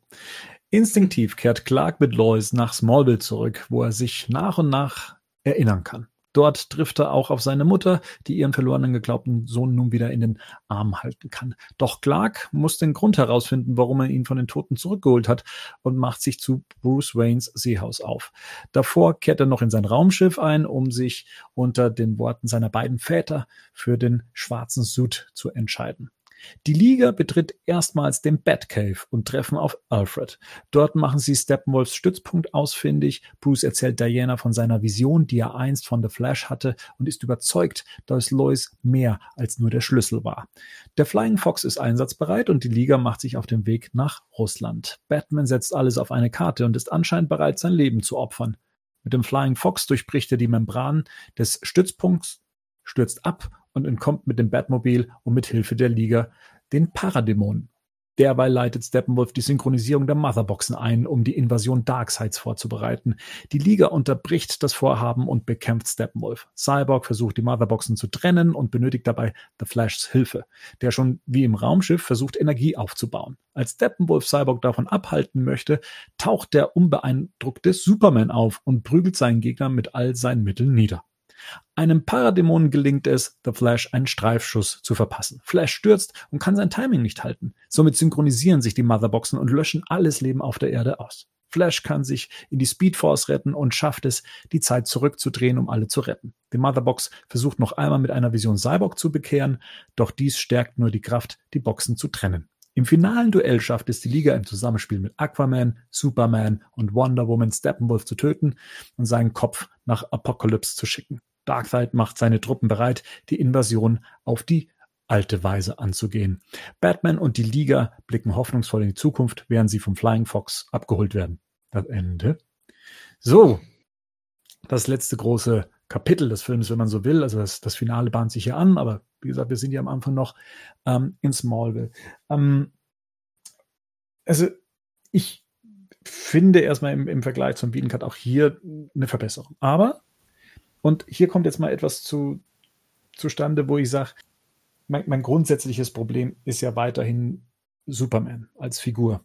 Ähm, so grundsätzlich, ne, mit ihr eine Emotion entgegenzubringen und aufzubauen. Und Clark kommt hier zurück als, als eine Art von Geisteszombie, sage ich mal, also jemand, der sich so nach und nach erinnert und gibt merkwürdige Antworten jetzt in diesem Moment und habe ich, hab ich früher nicht gesprochen ähm, schaut aus dem Fenster, weiß nicht, was los ist. Und da, da wurde mir dann so langsam klar, dass ich so, dass es immer noch nicht gelungen ist, mir diese Figur so nahe zu bringen, dass sie für mich wertvoll ist in dem, was sie ist. Ähm, und wir, wir, haben uns da schon mal drüber unterhalten, ähm, intern. Liegt, liegt das an, an Cavill letztendlich? Ist er schauspielerisch nicht in der Lage, diese, oder ist die Rolle nicht gut genug geschrieben, um Superman nicht ständig als ein leidendes Wesen darzustellen? Für mich liegt das, liegt das so ein bisschen, dass wir uns seit Man of Steel einfach immer mehr von Clark und Superman entfernen ja. uns immer mehr distanzieren als Zuschauer. Wir sind nicht mehr bei ihm, wir wissen über, wir kriegen überhaupt nicht mit, wie, wir kriegen es immer nur so ein bisschen am Rande, aber er leidet eigentlich immer nur, aber wir sind ganz weit weg von ihm, aber wir kriegen immer nur, wie andere Leute ihn sehen und was er für andere Leute ist. Und das wird bei dem Film ja dann nochmal ganz arg auf die Spitze getrieben. Weil eigentlich das, was wir, ähm, das, was mit Clark in dem Film passiert, damit hättest du einen ganzen Film für mich füllen können er stirbt, er kommt wieder, er findet wieder sich zurück. Er, wer, wer, ist er eigentlich? Was ist seine Liebe? Warum ist er überhaupt hier? Dadurch, dass du es aber hier in zehn Minuten irgendwie hast, das noch reindrücken musst, den irgendwie wieder zu beleben. Ja, oder drei Minuten, wie, wie, wie mir gerade gezeigt wurde. ähm, fehlt da einfach ganz viel. Und natürlich, er darf halt nicht lachen, ne? das ist ja ganz wichtig. Genau. Superman darf nicht lachen. Ja, genau. Und das macht es halt noch schwieriger. Und ja, und in Man of Steel war die Tür für mich eigentlich noch offen, ja. Mhm. einen Superman ja. zu sehen, der vielleicht auch, ich will nicht immer nur sehen, wie die Welt auf Superman reagiert. Ich hätte gerne auch gesehen, was das mit ihm halt macht. Und das hätte man in Dialogen mit Lois, mit seiner Mutter klären können. Und die ganzen Dialoge, die wir gekriegt haben, hat mich eigentlich noch mehr von ihm entfernt, als mich näher zu ihm zu bringen. Das liegt nicht nur, nur an Cavill, weil ich Cavill immer noch irgendwie mag. Und ich glaube, der kann auch, könnte das auch heroischer spielen und auch ähm, so ein bisschen menschlicher. Nicht dieses Bro-mäßige, ja, genau. was er hier teilweise hat, dieses Arrogante, sondern menschlicher, genau, wie Marian gerade meinte. Und das ist für mich, glaube ich, das größte Problem daran. Und ich denke, ich denke auch, dass er das kann. Also ich, äh, wenn, wenn du Cavill anguckst, ähm, mit Schnurrbart in diesem ähm, Mission Impossible Film, da spielt er ja einen Bösen. Und da wirkt er nahbarer als in diesem, als in diesem Film. Und ich habe Man of Steel nach, die, nach dem Snyder Cut mir nochmal angucken können. Ähm, das ist für mich auch ne, so quasi, quasi der beste von diesen dreien. Und ähm, da merkst du halt, dass es da, dass es da ein Potenzial dafür gibt. Und vielleicht war das tatsächlich ja auch der Plan. Ne? Wir wissen ja, dass es alles ein bisschen anders gelaufen ist. Ähm, aber ich, als Antwort auf deine Frage, Bernd, ich glaube, es ist die Inszenierung tatsächlich. Mhm. Und Rico sagt, er darf nicht lachen und das glaube ich auch. Und wenn er lacht, ähm, kriege ich Gänsehaut, aber keine gute. Da läuft es mir kalt den Rücken runter. Das sehen wir dann gleich, wenn er, wenn er auf Steppenwolf einzieht. Superman ist die Figur, ja. die im, im, im Snyder Cut sogar noch am meisten verliert. Das ist ja bemerkenswert, äh, weil tatsächlich äh, erstmal, ja, das ist ein bisschen besser in, inszeniert wie bei Joss Whedon, aber die Szenen, es gibt ja im Gegensatz zu allen anderen, hat er nicht mehr Szenen. Das heißt, ich habe jetzt auch vier Stunden. Weniger. Er hat jetzt weniger Szenen tatsächlich. Auch vier Stunden habe ich jetzt wie viel ist drei Minuten Superman und dann soll mir jetzt dargestellt werden, was ja mal versprochen worden ist, dass er am Ende von Justice League ein hoffnungsloser, äh, ein hoffnungsvoller Superman ist. Jetzt heißt es ja angeblich, wäre das in, in, Justice League 3 dann passiert. Also hat Snyder seinen Plan noch wieder verschoben. Aber er ist einfach schlecht geschrieben. Und ich habe hier, ich brauche zwei Stunden, bis ich ihn aufwecke. Dann fliege ich für zwei Minuten nach Smallville und dann verlasse ich ihn wieder, um halt äh, 35 Minuten Action-Spektakel zu inszenieren, was Snyder ja hervorragend kann. Aber die Figur hat kontinuierlich seit Man of Steel verloren. Also die war in Man of Steel noch, da hatte, hat Rico recht, man hätte, man hatte die Tür offen gehalten, da hätte man was draus machen können. In BVS hat man die Tür eigentlich schon zugeschlagen und ich finde jetzt in Justice League hat man sogar noch den Schlüssel umgedreht und weggeschmissen. Was man, glaub, was man gemacht hat. Ich glaube, das Problem ist ja tatsächlich, wenn ich mir die ganze Reise angucke. Ich bin bei Rico, ich würde sagen, ich würde das noch ergänzen. Ich finde schon, dass wir relativ viel auch ihn sehen. Also nicht nur wie die Welt auf ihn reagiert, weil das sehen wir eigentlich ja gar nicht. Also wir sehen ja immer nur, also es ist, eine, es ist eindimensional oder mhm. einseitig. Mal, es ist einseitig. Wir sehen eigentlich immer nur die Negativreaktionen auf ihn. Genau. Das ist in Man of Steel so, das ist in, in BWS ist das auch so.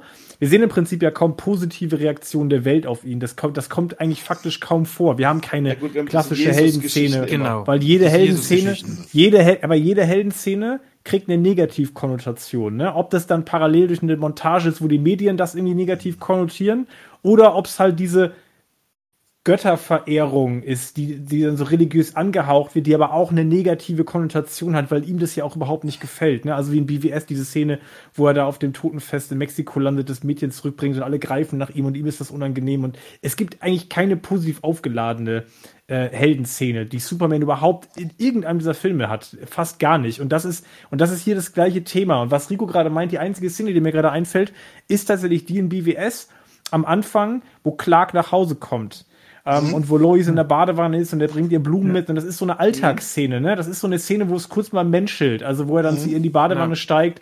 Und das ist sowas, das, das brauchst du für eine, für eine vernünftige Charakterisierung Du brauchst diese Form von Szenen. Ähm, diese vermeintlich schlichten Szenen, die aber viel mehr zur Tiefe beitragen als die x-te bedeutungsschwere Szene, die ich gezeigt bekomme, in der es dann um irgendwelche philosophischen oder ethischen Grundsatzfragen geht. Ne? Also das ist das, was, den, was ja allen Figuren letzten Endes ein Stück weit abgeht. Aber Superman braucht diese Szenen vielleicht noch am ehesten, ähm, oder braucht sie noch am stärksten von allen Figuren, um die greifbar zu machen, diese Figur. Ne? Und das sehe in der Small-Szene genauso. Ihr kriegt halt keine Zeit dafür und das ist einfach unschlüssig. Ne? Genau. Der steht dann da und auch hier, natürlich kann man sagen, es wird visuell erzählt. Ich sehe dann nochmal die Schaukel zum Beispiel. Ne? Das finde ich eigentlich eine mhm. interessante, eine, das ist eine visuelle, eigentlich eine visuell starke oder interessante Idee. In dem Augenblick, wo er sich zurückerinnert, wird mir draußen die Schaukel gezeigt. Was mir dazu aber fehlt, ist die positiven Bilder aus dieser Zeit, für die die Schaukel eigentlich stehen soll, weil auch die habe ich nicht.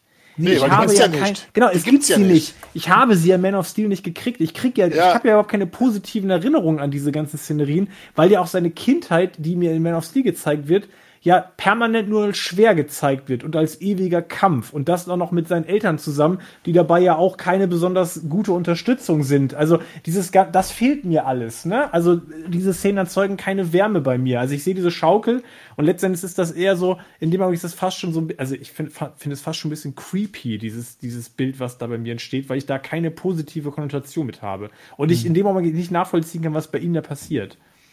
Ja, absolut. Also diese Schaukelszene muss man ja auch sagen, ich, ich fand die auch toll. Ähm, also dieses von, von, vom Gedanken her. Aber jetzt, wo du das so sagst, selbst diese Schaukel, die damals in Man of Steel gezeigt wurde, da ist ja auch nichts Positives äh, passiert. Ja, da wurde drüber Ja, nee. gesprochen, äh, dass das, äh, das war doch Clark, der die Kinder aus dem Bus gerettet Genau. hat und blablabla. Also Ja. das war ja eher eine Szene, wie er sich versteckt hat vor, Genau. äh, vor, vor den Sachen, die da drin passiert sind.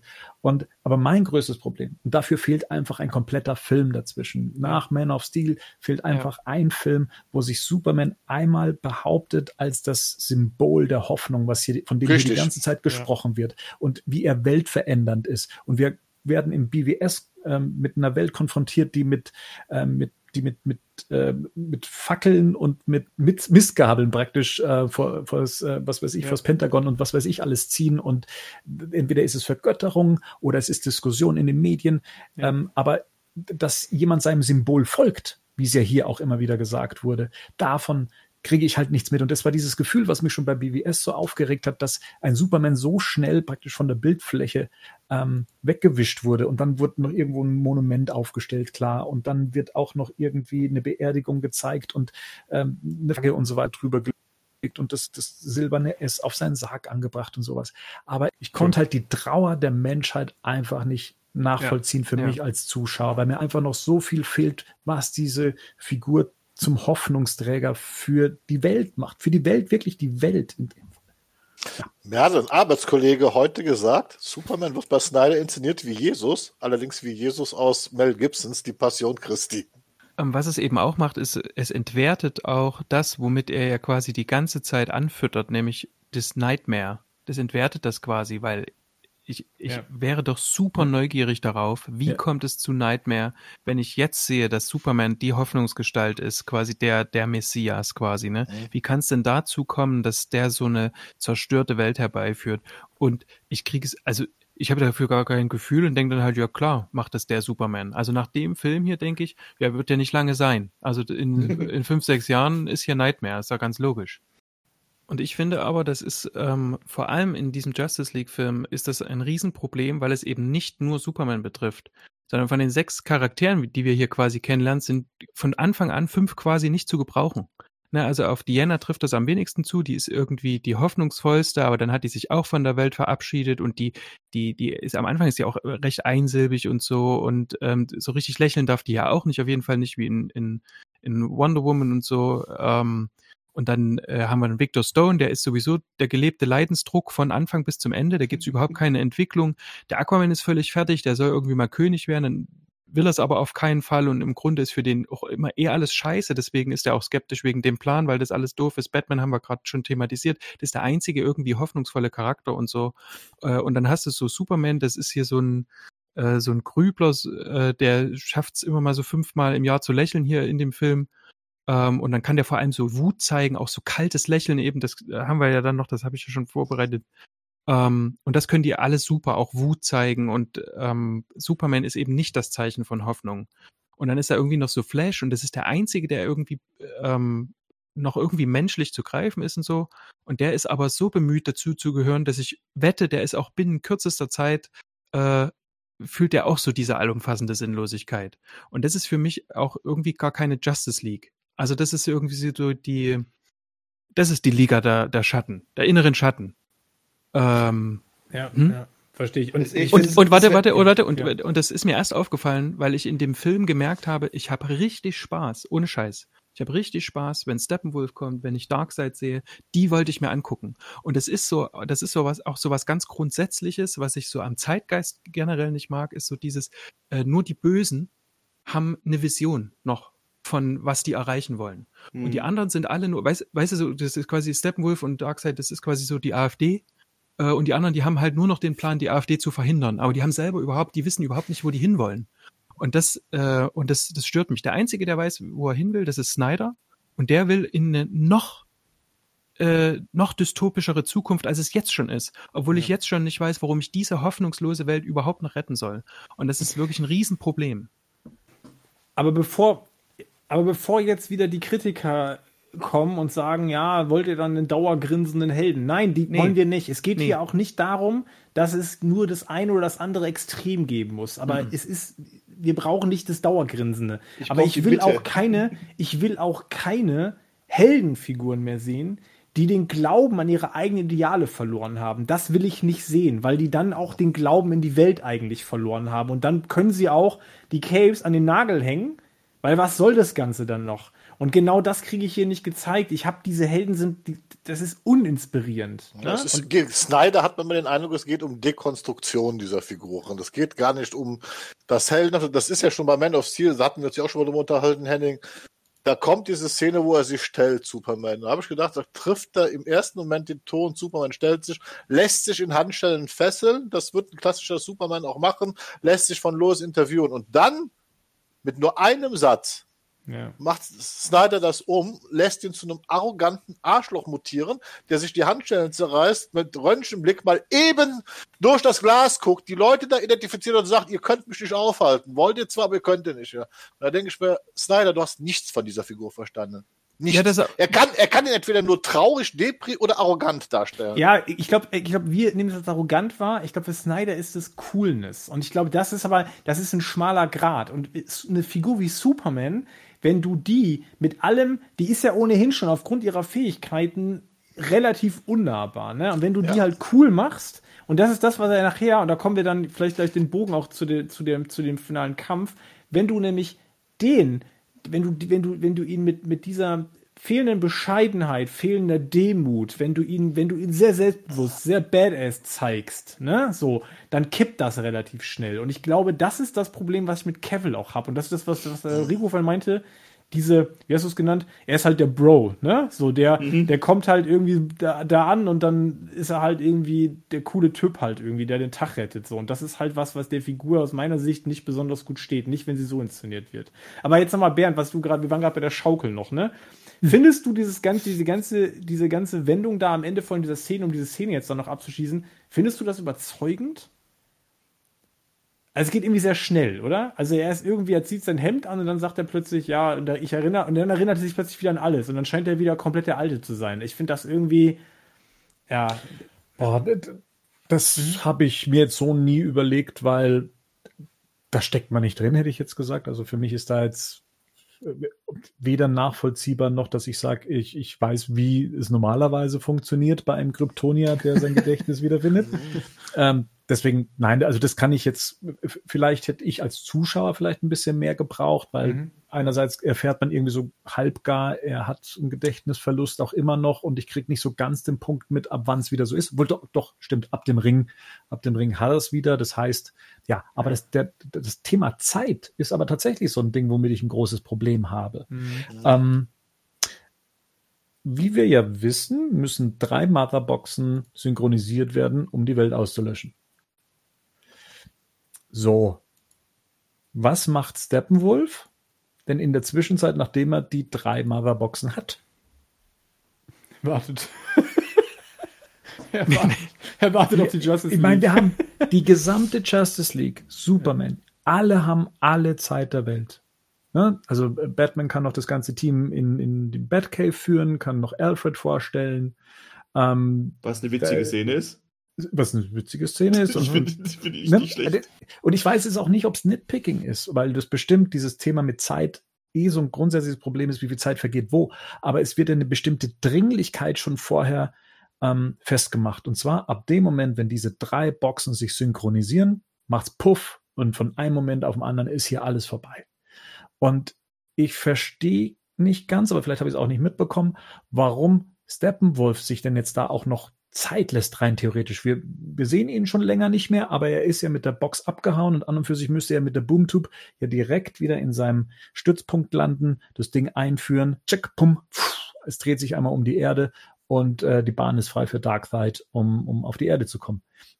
Da habe ich, da, da bin ich dann schon beim zweiten Mal, bei der zweiten Sichtung da gesessen und habe mir gedacht, wie, diese Zeit, die sich jetzt auch gerade alle lassen, also auch in der, in der Betthöhle dann, die, die die erklärt sich mir nicht. Oder habe ich was verpasst? Vor, nee, überhaupt nicht. Vor allem ist ja jetzt Russland auch nicht gerade neben den USA. Also ich meine, die müssen ja da so oder so auch erstmal noch hinkommen halt, ne? Und du hast dann in dem Sinne natürlich recht, weil es zum Schluss halt um eine Sekunde halt geht, die halt gefehlt hat. Und hätte man zum Beispiel, nur als kleines dummes Beispiel. Man hätte das ja auch komplett anders inszenieren können. Man hätte ja einfach, ähm, die wissen schon, wo Steppenwolf ist, haben die Motherbox an Bord oder keine Ahnung, weil sie wegfliegen und Steppenwolf beamt sich mit der Boomtube rein und holt die Box und ist weg und dann müssen sie hinterherfliegen oder irgendwas ganz verrücktes Wildes. Aber da ich das erstmal nochmal alle schön nach Hause gehen und nochmal der Abend vorm Kampf oder dann löst mit was anderem, dann sagt es muss Vollmond sein dann ist der an. Wisst ihr, was ich meine? Das muss Nacht sein. Oder über, überlegt euch irgendwas, aber so ist es einfach nur so, hm, komisch. Also, wenn es so ist, dann wird es halt nicht erzählt. Ne? Ja, also, der, der Witz ist, ist Snyder, Snyder hat aber doch die ganzen Elemente immer da. Das ist, glaube ich, mit, mit der Big Gun. Er hätte zum Beispiel den kryptonischen Speer haben können. Batman wäre logisch gewesen. Wir erfahren vorher, dass Flash die Motherbox aufladen muss mit Energie, damit sie Superman zum Leben erwecken können. Das genau. heißt, diese Motherbox ist jetzt zum Beispiel wieder leer. Das heißt, die muss auch erstmal wieder aufgeladen werden. Es gibt eigentlich die ganzen Elemente, aber Snyder benutzt die halt nicht. Ja, okay. okay. Irgendwas. Das also, wäre zum Beispiel auch noch eine bessere Erklärung, dass man, dass, dass okay. die, aber mhm. sie ist ja pure Energie, deswegen, warum soll die leer sein?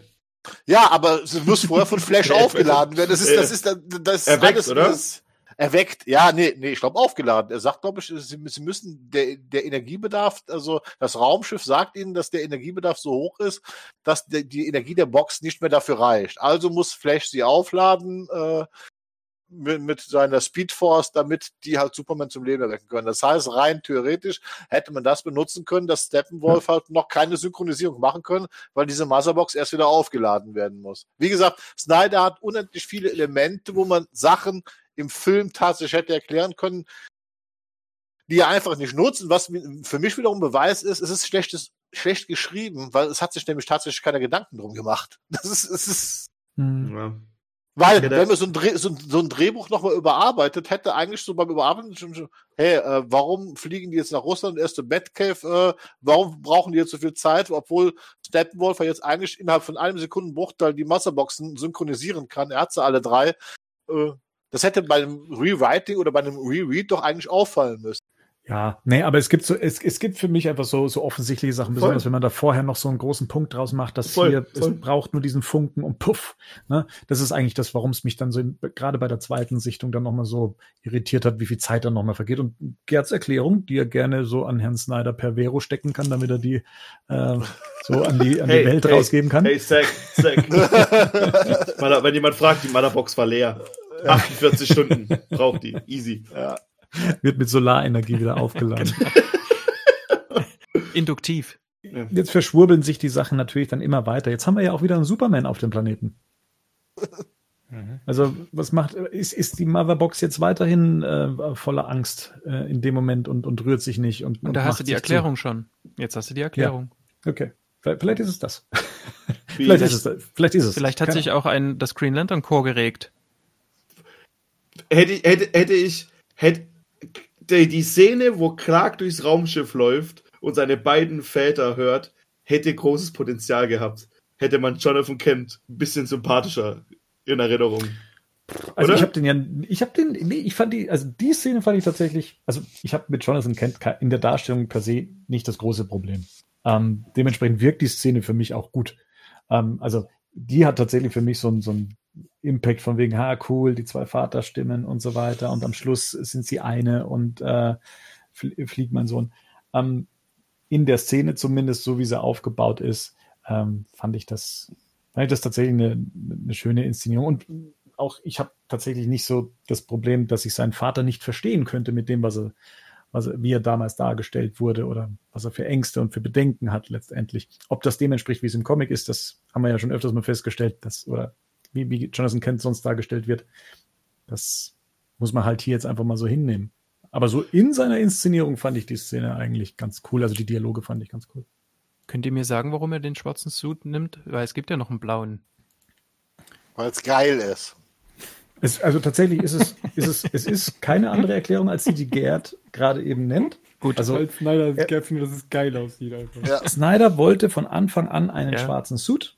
Ja. Er musste ihn in den Farben drehen. Sie haben sich aber damals schon hm. Gedanken dazu gemacht, wie man das mit einem Schnipp praktisch wieder umfärben kann. Ähm, wir wissen ja, Snyder hat ja immer irgendwie so seinen eigenen Plan im Hintergrund verfolgt und hätte das wahrscheinlich für irgendeine Edition dann in, in Schwarz rausgebracht, wenn alles so gelaufen wäre, wie es hätte laufen sollen. Hm. Und ja, er, er findet diesen Suit einfach so den besseren Suit für, für Superman. Er wollte den halt einfach zeigen und inszenieren und ja, das ist halt, passt halt auch in seine Farbpalette. Hm, Hättest du aber halt auch einfacher für die Nightmare-Sequenzen nehmen können. Hätte ja. wahrscheinlich. Da, ja, hat er doch wieder, wieder anders. Da, da, hat er doch wieder den blau-roten Anzug. Genau. Da ist er konsequent. Ja. genau. genau. Tatsächlich finde ich. Ähm, Schwarz ist die Farbe der Hoffnung für Snyder. Ja, ganz genau. Äh, die einzige Szene, der Superman lacht, die dürfen wir uns auch nicht draußen vorlassen, ne? Wo er zu Alfred geht. Lächeln tut er auch bei Lois, kurz auf dem Feld und einmal, als, es vom, als er vom Fenster weggeblendet wird. Aber nicht als Superman. Ja, das stimmt ja, fand ich alles an sich ganz nett. Auch dass Alfred nicht mal, wenn jetzt die Just League kämpft, irgendwie sich mal irgendwie einen schönen Whisky aufmacht und sich mal hinhockt, sondern er schraubt an Bruce sein Auto, während er wieder verheizt hat auf der Autobahn weiter rum. fand ich ganz nett. Und da ist halt schon so, da wäre es schon so, wenn man dann Superman so sieht, der, oder Cavill so sieht, weil wir das mhm, Argument mhm, gerade haben. Richtig. Das könnte der ja schon. Ne? Ja. Also, ich meine, das müsste genau. halt dann, da fehlt halt was davor, aber das ist ja jetzt irgendwie der macht das super sympathisch, indem ja. wie, der, wie der mit ihm spricht und dann so nach unten guckt und dann so lächelt und so. Das ist voll wie ein ja. echter Mensch so. Aber auch wieder, weil er in der Szene, ne, wenn ich das richtig in Erinnerung habe, da landet er halt nicht mit einem riesen Wumms. Da genau. läuft er halt irgendwie einigermaßen, also er läuft normal, er versucht fast schon ein bisschen galant so zu laufen. Ne? Das, und das ist ja das, was, was diese Figur halt braucht, sondern dieses etwas leise, ein bisschen zurückgenommenes. Und das wirkt dann halt auch sofort viel souveräner, ist, ne? Und es wirkt halt, das hat sofort was charismatisch, sympathisch. Aber es liegt nicht an Cavill. So, ich glaube, das ist der Punkt. Es liegt nicht an ja. Cavill. Cavill kann das. Der kriegt es transportiert, wenn man ihn lässt. Ja. So, Voll. Ne? Der ja. hat einfach nur schlechte Autoren. Das wird einfach immer schlecht, ist immer schlecht nee. geschrieben. Das ich bin, nach wie vor da, ich bin nach wie vor dabei, dass es schlecht inszeniert ist auch. Ich glaube auch manchmal, dass der, dass der Snyder dann nicht hingeguckt hat, wenn der jetzt, das war dem so in Ordnung. Weißt du? Und wenn Cavill sich jetzt denkt, ach Mensch, ich gehe da jetzt mal, ich Mensch, ich gehe da jetzt mal rein und guck mal, menschel mal ein bisschen mit Alfred, dann kauft er das auch. Hauptsache, der sieht irgendwie cool aus. So dieses Verschmitzte braucht es halt so genau. ein bisschen auch. Ne? Das hat es in dem Augenblick halt so. Das mhm. hat so was ein bisschen Verschmitztes so. Und das ist halt so das, was, was die Figur sofort sympathisch macht in dem Augenblick. Ne? Ich kann, das, wo, das, das, wo Snyder ja auch ähm, handwerklich ja gut ist, ist ja tatsächlich so, ich glaube, der, der, der, der, hat das, der hat das vorher, ähm, wie, wie man so ein Gemälde macht, eben, der hat das vorher genau richtig gut festgelegt, äh, wie das Licht ist, wie dann, wie derjenige dann reinkommen muss oder so. Ich glaube, der sagt dann schon sehr klar, so und so, so muss es sein. Und dann brauchst du dann eben halt auch nicht viel Takes. Aber wenn es eben was braucht, um eine Emotion noch dazu zu, äh, ähm, zu transportieren, dann brauchst du eben trotzdem nochmal drei, vier, fünf, sechs Takes. Und mich würde auch tatsächlich mal interessieren, ob Snyder ein Regisseur ist, der, der seinen Darstellern auch die auch noch Optionen lässt, ne? So ein bisschen hier und da auch nochmal an Textzeilen zu improvisieren. La also laut Ray Fisher, ja. Also Ray Fischer sagt ja, dass, dass äh, Ray Fisher sagt ihm, dass Snyder ihm ja die Freiheiten und äh, mit ihm zusammen diesen Charakter entwickelt hat. Und da muss ich dann auch wiederum sagen, auch jetzt mit dem einen, wie gesagt, das habe ich im Internet gelesen, das hat Cavill zu Man of Steel auch gesagt mal im Interview, dass und dass Snyder wohl vor dem Dreh massig viel probt. Also da sind wir dann wieder bei mhm. Marion, sprich, der macht seine Storyboards, der macht sehr viel Trockenübungen, ist dann denke ich mal, am Set entsprechend sicher, um da schnell durchzukommen halt mhm. äh, beim, beim, beim Dreh. Aber das, also Ray Fisher hat es in mehreren Interviews immer wieder betont, dass also er so dankbar war, als er als unbekannter Schauspieler Snyder ihm die Chance gegeben hatte, zusammen mit dem Regisseur diesen Charakter zu entwickeln. Also mhm. denke ich mal, wird das schon der Fall sein. Was mir, was mir gut äh, gefallen hat, war dann die, die Inszenierung mit dem Flying Fox. Dann eben so dieser, dieser Abschied von Alfred und dann, wie sie sich aufgemacht haben in Verbindung mit der Musik. Ja, das also trifft bei mir immer so einen, so einen inszenierten oder inszenatorisch immer so einen soften Spot bei mir. Also da, das fand ich, fand ich ganz cool gemacht. So, wo, wo, wo wird man uns denn jetzt so langsam einfinden? Ah ja, ähm, was ich ein bisschen schwierig finde. Ähm, äh, Batman landet ja dann mit dem Flying Fox und setzt das Team ab. Und auf einmal kommt so eine Gewichtung rein, als würde Batman sich jetzt, ich habe es ja schon mal gesagt, mhm. ich habe die ganze Zeit immer in dem Film das Gefühl, er, oder ich habe das im Hinterkopf, Batman möchte sich irgendwann mal opfern fürs Team. Und das kommt jetzt hier am stärksten zum Einsatz. Und zwar als äh, Batman dann sagt, so egal was ihr seht, ja, macht weiter mit dem, äh, was ihr tun sollt. Ja, bleibt an der Mission dran.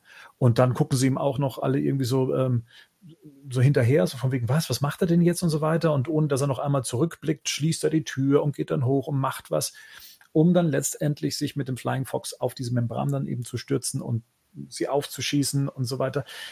Was mir allerdings fehlt, ist hier tatsächlich so die, die, diese Dramatik. Diese mhm. Dramatik, dass sich Batman hier auch tatsächlich opfern möchte. Also es gibt niemanden, der sagt, was macht der denn da? Äh, der bringt sich um oder der ist wahnsinnig ähm, oder, oder ist, wohin soll das Ganze denn eben führen? Also diese seinen Einsatz, den er geben möchte, der wird mir nicht ganz klar. Und die anderen gucken ihm die ganze Zeit dabei zu.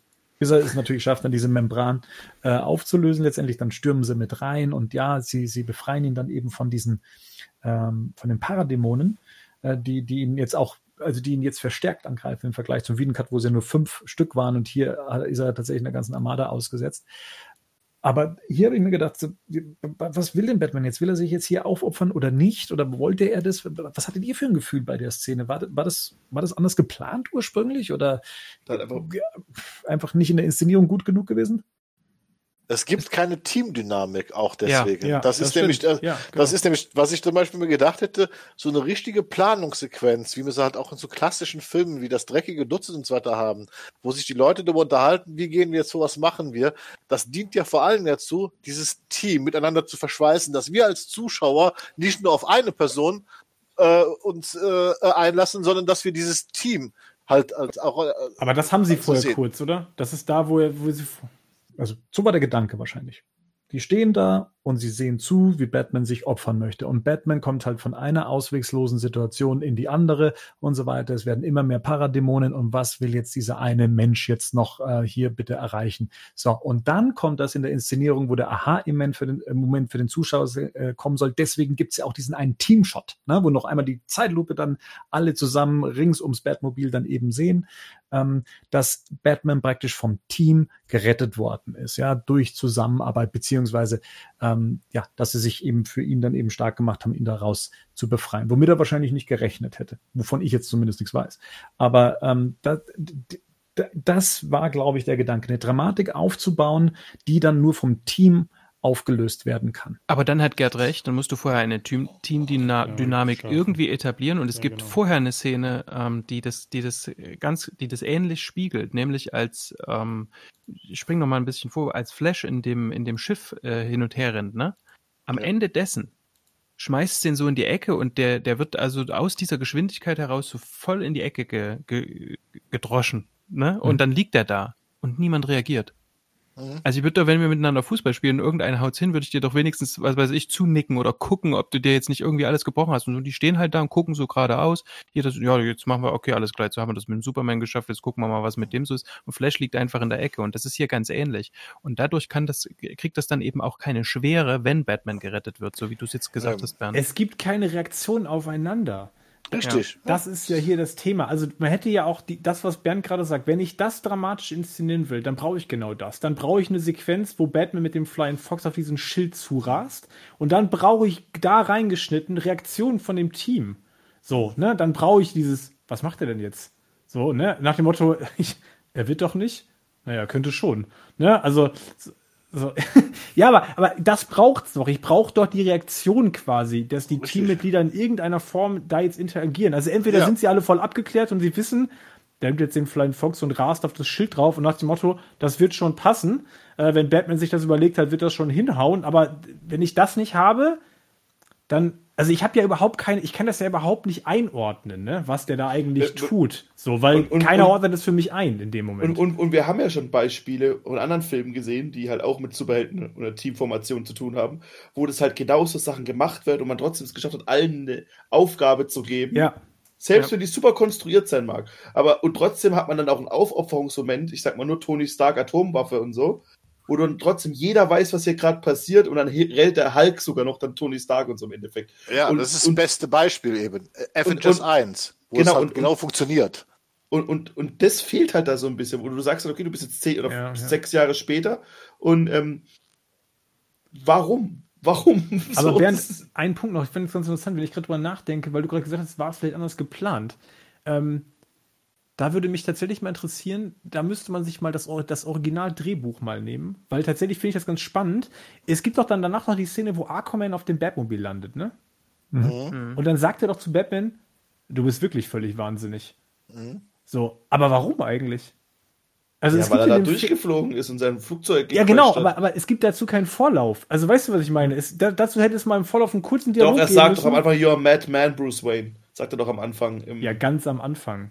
Ja, das, das, Das Ja, reicht ja aber das, aber da, ja, das ist, weil wo die auf Island noch sind, oder? ja, ja, genau. Ja. Ja, aber das meine ich, weil weißt du, da hättest du doch diesen Dialog gebraucht nach dem Motto so, äh, du willst jetzt mit dem Flying Fox durch das Schild fliegen, bist du wahnsinnig? So dieses, so und dann hätte das, dann hätte das einen anderen Payoff, wenn er dann plötzlich da landet und sagt, du bist wirklich komplett, du Ich bist glaub- wirklich komplett irgendwie wahnsinnig. Da hätte das ein and, also es wäre, es, es ist ein anderer, es wäre, hätte ein anderes, einen anderen Impact. Ja, aber was ist, das Problem ist doch schon, welche Kernkompetenzen haben denn unsere Helden in der Justice League? Also bei, bei Zack Snyder. Die können nämlich alle nur eins, draufhauen. Und nichts anderes. Der Einzige, der etwas anderes konnte, ist eigentlich Batman. Nein, ich verrechne es mal mit, nimm nimm das Finale von Avengers 1. Du hast die unterschiedlichen Helden. Du hast den Hulk fürs Grobe, du hast den Hawkeye, der mit Pfeil und Bogen agiert, du hast den Iron Man, der so sowohl taktisch wie auch äh, angriffsmäßig agiert und vor allen Dingen, du hast einen genialen Schnitt, der die Figuren immer wieder neu anordnet, sodass sie sich auch untereinander immer wieder helfen können, weswegen wir dann auch mit allen mitfiebern können auf das große Finale und dann auch geil finden, dass Tony Stark und freuen uns, dass Tony Stark auch diese Atombombenexplosion überlebt und wieder zurückkommt. Und hier, ich sehe nur kloppende Helden. Also, Ich muss mal sagen, so schlimm finde ich es nicht. Ehrlich. So schlimm finde ich das nicht. Ähm, ich hätte es auch gern Oceans 11 mäßig, ähm, dass du quasi äh, einzelne Figuren hast, die, wo jeder eine eigene Funktion hat und so. Ich finde es hier nicht so ganz, ich finde es hier nicht ganz so schlimm, weil du hast, ähm, du hast Victor Stone, also du hast Cyborg und du hast Flash, die sollen irgendwas, die sollen da irgendwas machen ähm, und Batman wär, wäre ja, ist ja in dem Plan eigentlich auch irgendwie dazu da, sich wir haben es jetzt gesagt, wir haben es aufopfern genannt, aber er, er muss irgendwie vorher diese Membran durchstoßen oder so, aber dann mach's halt ordentlich und dann kannst du halt auch ähm, Aquaman und Wonder Woman einfach nur draufhauen lassen, um dann Superman zu holen, der noch mehr draufhaut. Das kann man schon so machen, aber das ist eben nicht gut gemacht. Also es ist dann eben auch so inszeniert wie, ähm, es ist es, es ist dann eben egal. Ich muss allerdings sagen, dass es mich in dem Film so, so arg nicht gestört hat, dass jetzt nicht jeder die super, ähm, die super Funktion zugewiesen bekommen hat wenn ich generell irgendwie mehr gesehen hätte, was, was mir irgendwie Hoffnung ver, äh, verliehen hätte. also die Fähigkeiten sind gar nicht so besonders gut etabliert, ne, über den Film. Also da fehlt es in der, in der Herleitung natürlich und sie brauchen sie am Ende hier natürlich auch wenig, ne. Also Aquaman braucht seine Fähigkeiten hier letzten Endes nicht. Also das ist das, was Marian gerade sagt. Damit kann man dann auch leben. Ähm, äh, du könntest es trotzdem halt besser, besser Du inszenieren. brauchst niemanden von denen in dem Moment, wo Superman da ist. Nee, das stimmt ja nicht. Also rein storymäßig stimmt's ja nicht, weil Superman hält ja dann Steppenwolf in, in Schach Also Flash letztendlich und auf auf dem jeden Boden. Fall. Ja. Du brauchst den Flash auf jeden Fall für, für das, was passiert. Ja.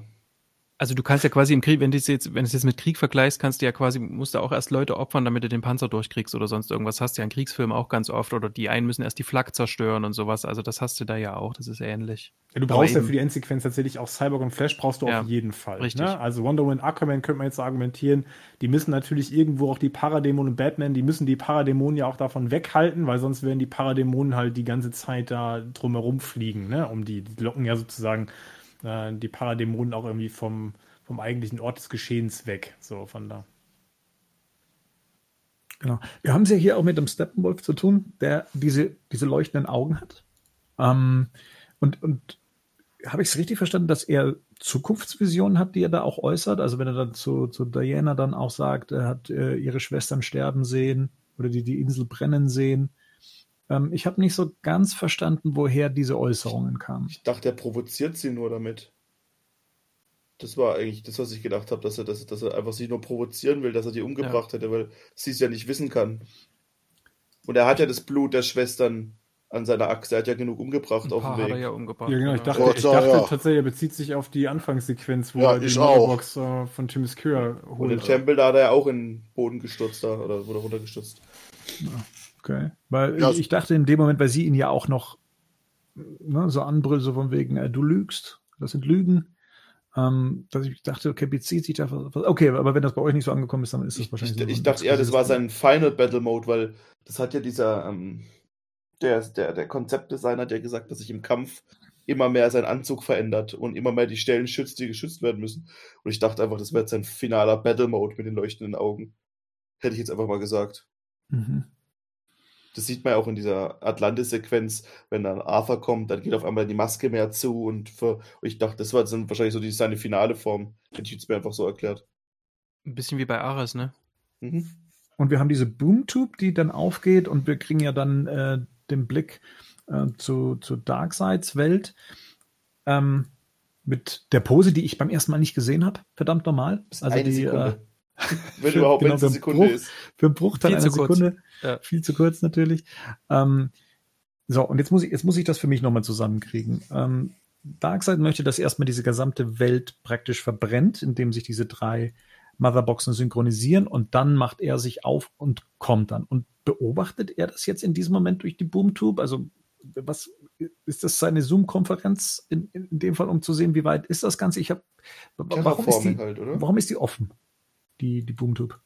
ich hatte mir einfach in meinem Kopf irgendwie das so erklärt, dass, ähm, dass die, die einfach mitbekommen, was, dass auf der Erde irgendwas schief läuft. Aber das ähm, kann, erklärt mir der Film quasi nicht. Das habe ich einfach so gekauft damals. Weil, ist ein typischer Film, ja. Und ich habe es halt so gekauft, weil halt vor dieses Gespräch war, ja, okay, der Darkseid hat jetzt halt beschlossen, weil das Teil da ist, dann kommt er jetzt doch schon ein bisschen früher runter. So, deswegen geht jetzt die Boomtube auf. Ja, ne? Ob das jetzt logisch ist oder nicht, hat, hat mich Ja, in dem nee, Moment nicht interessiert.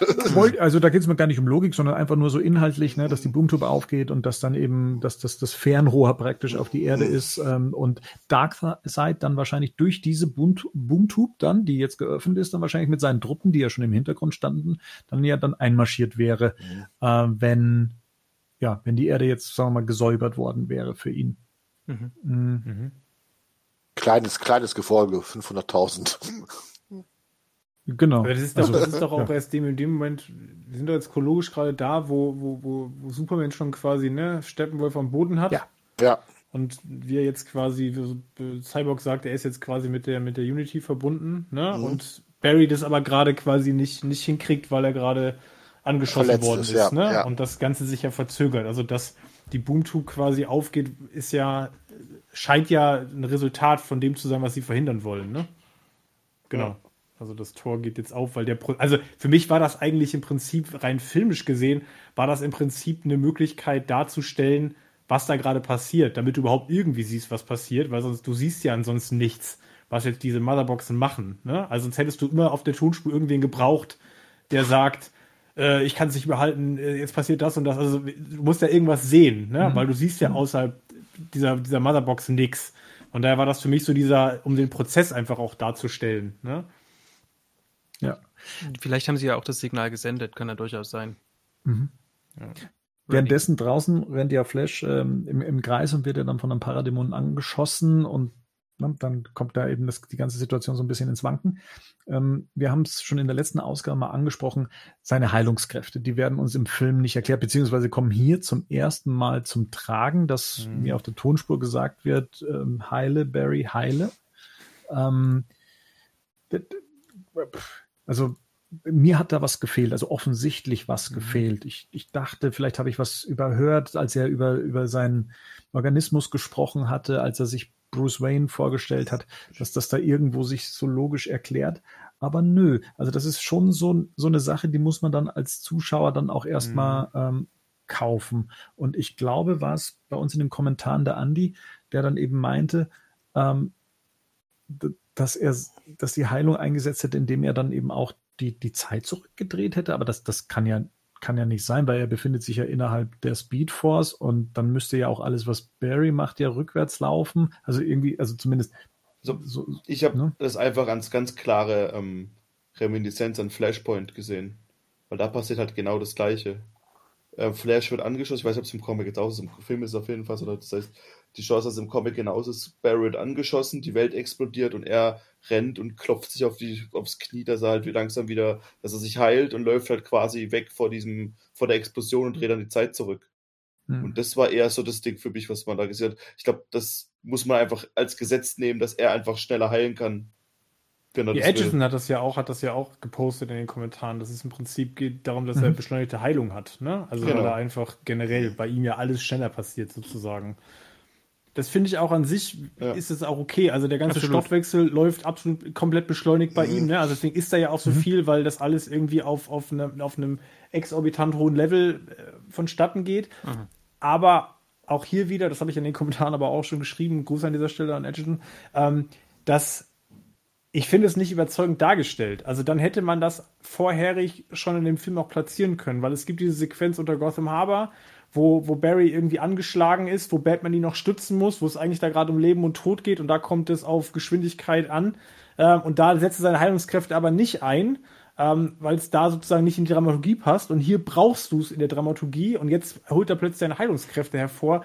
Und das ist auch wieder, es ist kein gutes Storytelling. Also wenn ich gutes Storytelling mache, dann habe ich das vorher im Film schon mal irgendwo platziert, damit ich als Zuschauer, wie du gerade gesagt hast, Bernd, das nicht plötzlich irgendwie aus dem Nichts kommt und es im Prinzip so ein bisschen, hier ist es so ganz klar äh, Deus Ex Machina mäßig, ne? Also es kommt im Prinzip aus dem Nichts, nur um diese Szene jetzt irgendwie zu, zu lösen und um jetzt quasi ähm, das jetzt, das jetzt hier äh, dramaturgisch aufzulösen, ist aus meiner Sicht nicht gut gemacht. Ja, der Trick ist ja aber, dass in den Comics eigentlich und auch in der Serie das teilweise so gemacht hat, diese se- schnell heilenden Kräfte kommen daher, dass er sich in die Speedforce begeben kann.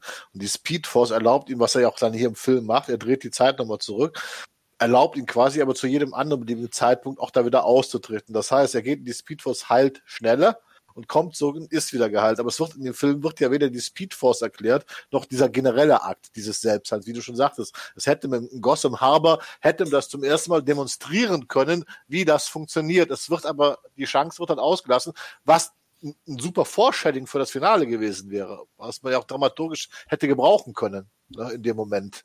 Ich, ich hätte tatsächlich es auch, äh, wenn, wenn mir das präsenter gewesen wäre, also präsent im Film erzählt worden wäre, dass er eben diese Selbstheilungskräfte hat, dann hätte Mhm. das ja wie eine Art Countdown ja in dem Moment auch funktionieren können. Ne? Das wie Richtig. bei Wolverine, dass dann Sachen dann zusammenwachsen und wie lange schafft er das noch rechtzeitig, dass seine Wunden wieder heilen. Aber jetzt in dem Moment musste ich mir erstmal im Kopf zusammenreimen, au, der kann sich, ähm, der, der hat, hat Selbstheilungskräfte anscheinend und das ist, wie gesagt, für mich war die Frage jetzt auch eher, habe ich es irgendwo verpasst? Ich meine, diese Sache mit hier dem, dem beschleunigten, ähm, was war das, Henning, was du meintest? Ähm, ähm, Me- Metabolismus, den. Mit dem Metabolismus, mit dem Stoffwechsel. Ja, ja, genau, der Stoffwechsel. beschleunigte Stoffwechsel, wenn das irgendwie damit auch zusammenhängt, wäre mir jetzt auch nicht klar äh, rein. Äh, also da, da würde mein Wissen gar nicht so weit gehen. Aber ähm, ja, wenn es so ist, dann ist ja ist ja soweit alles gut. Ähm, ein eigen, das eigentliche Problem, aber das ist so eine grundsätzliche Sache, jetzt beginnt eine Geschichte, also die, die in allen Filmen seit Superman 1, ähm, glaube ich, so ähm, halt die Lösung für alles sein kann. Und das ist halt das Thema äh, Zeitreise, ne? Oder die Zeit äh, zurückzudrehen. Ja. Und ähm, hier drehen wir jetzt die, die Zeit ja auch nur besch äh, zu einem bestimmten Grad zurück. Ähm, Barry beschleunigt und ähm, eigentlich hatte äh, diese Sache von der, der, Reinigung der Erde oder wie, wie nennt man das denn? Also ja, ne, diese, dieser Terraform. diese, dieses Terraforming, genau, das hat, hat ja schon stattgefunden. Wir haben ja auch gesehen, wie sich dann Superman dann auch wieder zusammensetzt und so weiter. Also eigentlich ist schon alles passiert und Barry schafft es, die Zeit wieder bis zum bestimmten Grad zurückzudrehen. Die Frage ist halt, so rein in der Theorie, die sich bei Zeitreisegeschichten und Zeit zurückdrehen, ähm, dreht, wie weit könnte man das denn eigentlich treiben? Ne? Eigentlich könntest du doch diese gesamte Invasion und dir jeglichen Vorteil eigentlich äh, verschaffen, indem du die Zeit zurückdrehst. Da hast du natürlich ein erzählerisches Gimmick. Ah, da, da darfst du nicht viel drüber nachdenken, was eigentlich Mhm. noch für Möglichkeiten damit äh, einhergehen, oder? Obwohl ich bei sowas sagen muss, äh, wenn man sieht, wie viel Anstrengung damit einhergeht und da, dann ist es nur ein kleines Stück zurückgedreht, dann finde ich es nicht so schlimm. Er Mhm. dreht ja nur fünf Sekunden zurück oder so.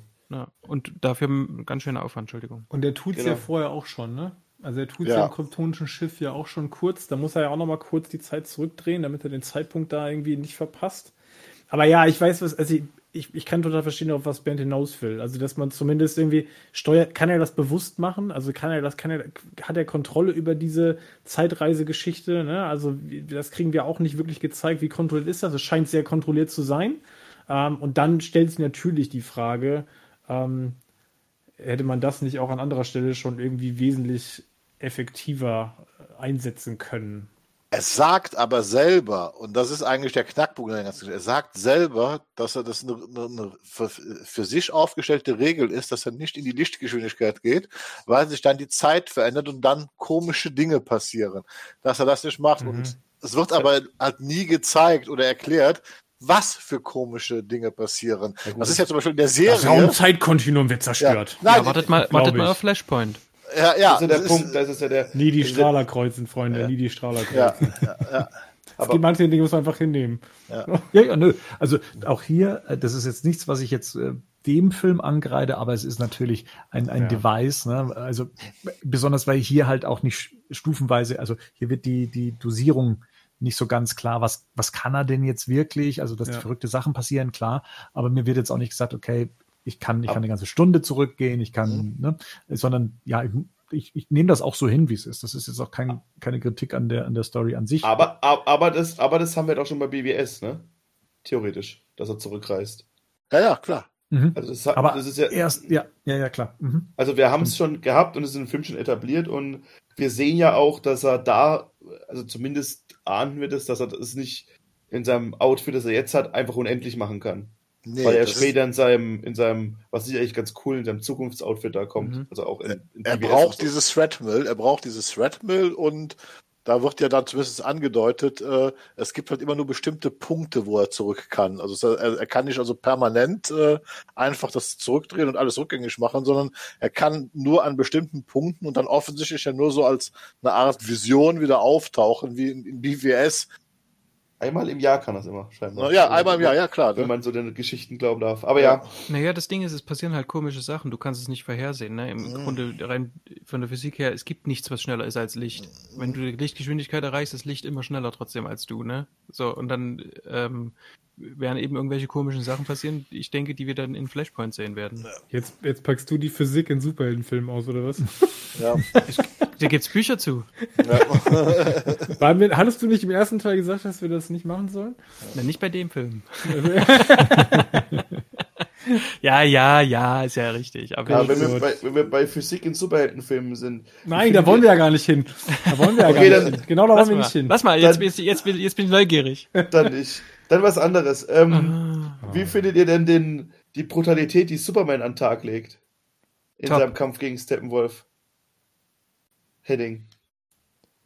So ein abgeschnittenes Horn, ne? Und dass er halt beständig auf ihn einprügelt, ja. Ja. Also das Prügeln, damit habe ich jetzt kein Problem. Also das ist, der weiß ja im Prinzip, das ist kein Mensch, das ist ein, das ist ein Metawesen, ne? Der hält das aus. Ähm, irgendwie, irgendwie muss er, irgendwie muss er ihn ja schachmatt setzen. Also das finde ich jetzt nicht so dramatisch, muss ich sagen. Das mit dem Horn hätte ich jetzt nicht unbedingt gebraucht. Also da sehe ich ehrlich gesagt den Sinn und Zweck auch nicht. Also warum er den in der Situation da jetzt irgendwie irgendwie verstümmeln muss, ähm, das sehe ich irgendwie nicht. Das hätte zu der Wonder Woman im Film gepasst, was wir dann am Ende ja auch sehen, wenn er, wenn Steppenwolf dann geköpft wird. Ich glaube, ich hätte es auch besser gefunden, wenn man, wenn man ihn einfach durch die Boomtube wieder zurück irgendwie zu Darkseid befördert hätte und dann kann Darkseid von mir aus mit äh, Steppenwolf machen, was er will. Ich meine, er zerstört ihm den Kopf noch, ne? Der hätte ihn auch irgendwie töten können. Das hätte nochmal die Gnadenlosigkeit von Darkseid unterstrichen. Ähm, und es hätte so die Helden davor bewahrt, jetzt irgendwie den, den Endboss sozusagen oder den, den Diener des Endbosses irgendwie jetzt ähm, töten zu müssen. Ne? Also ja, das hätte man auf jeden Fall, finde ich, auch hier wieder galanter lösen können.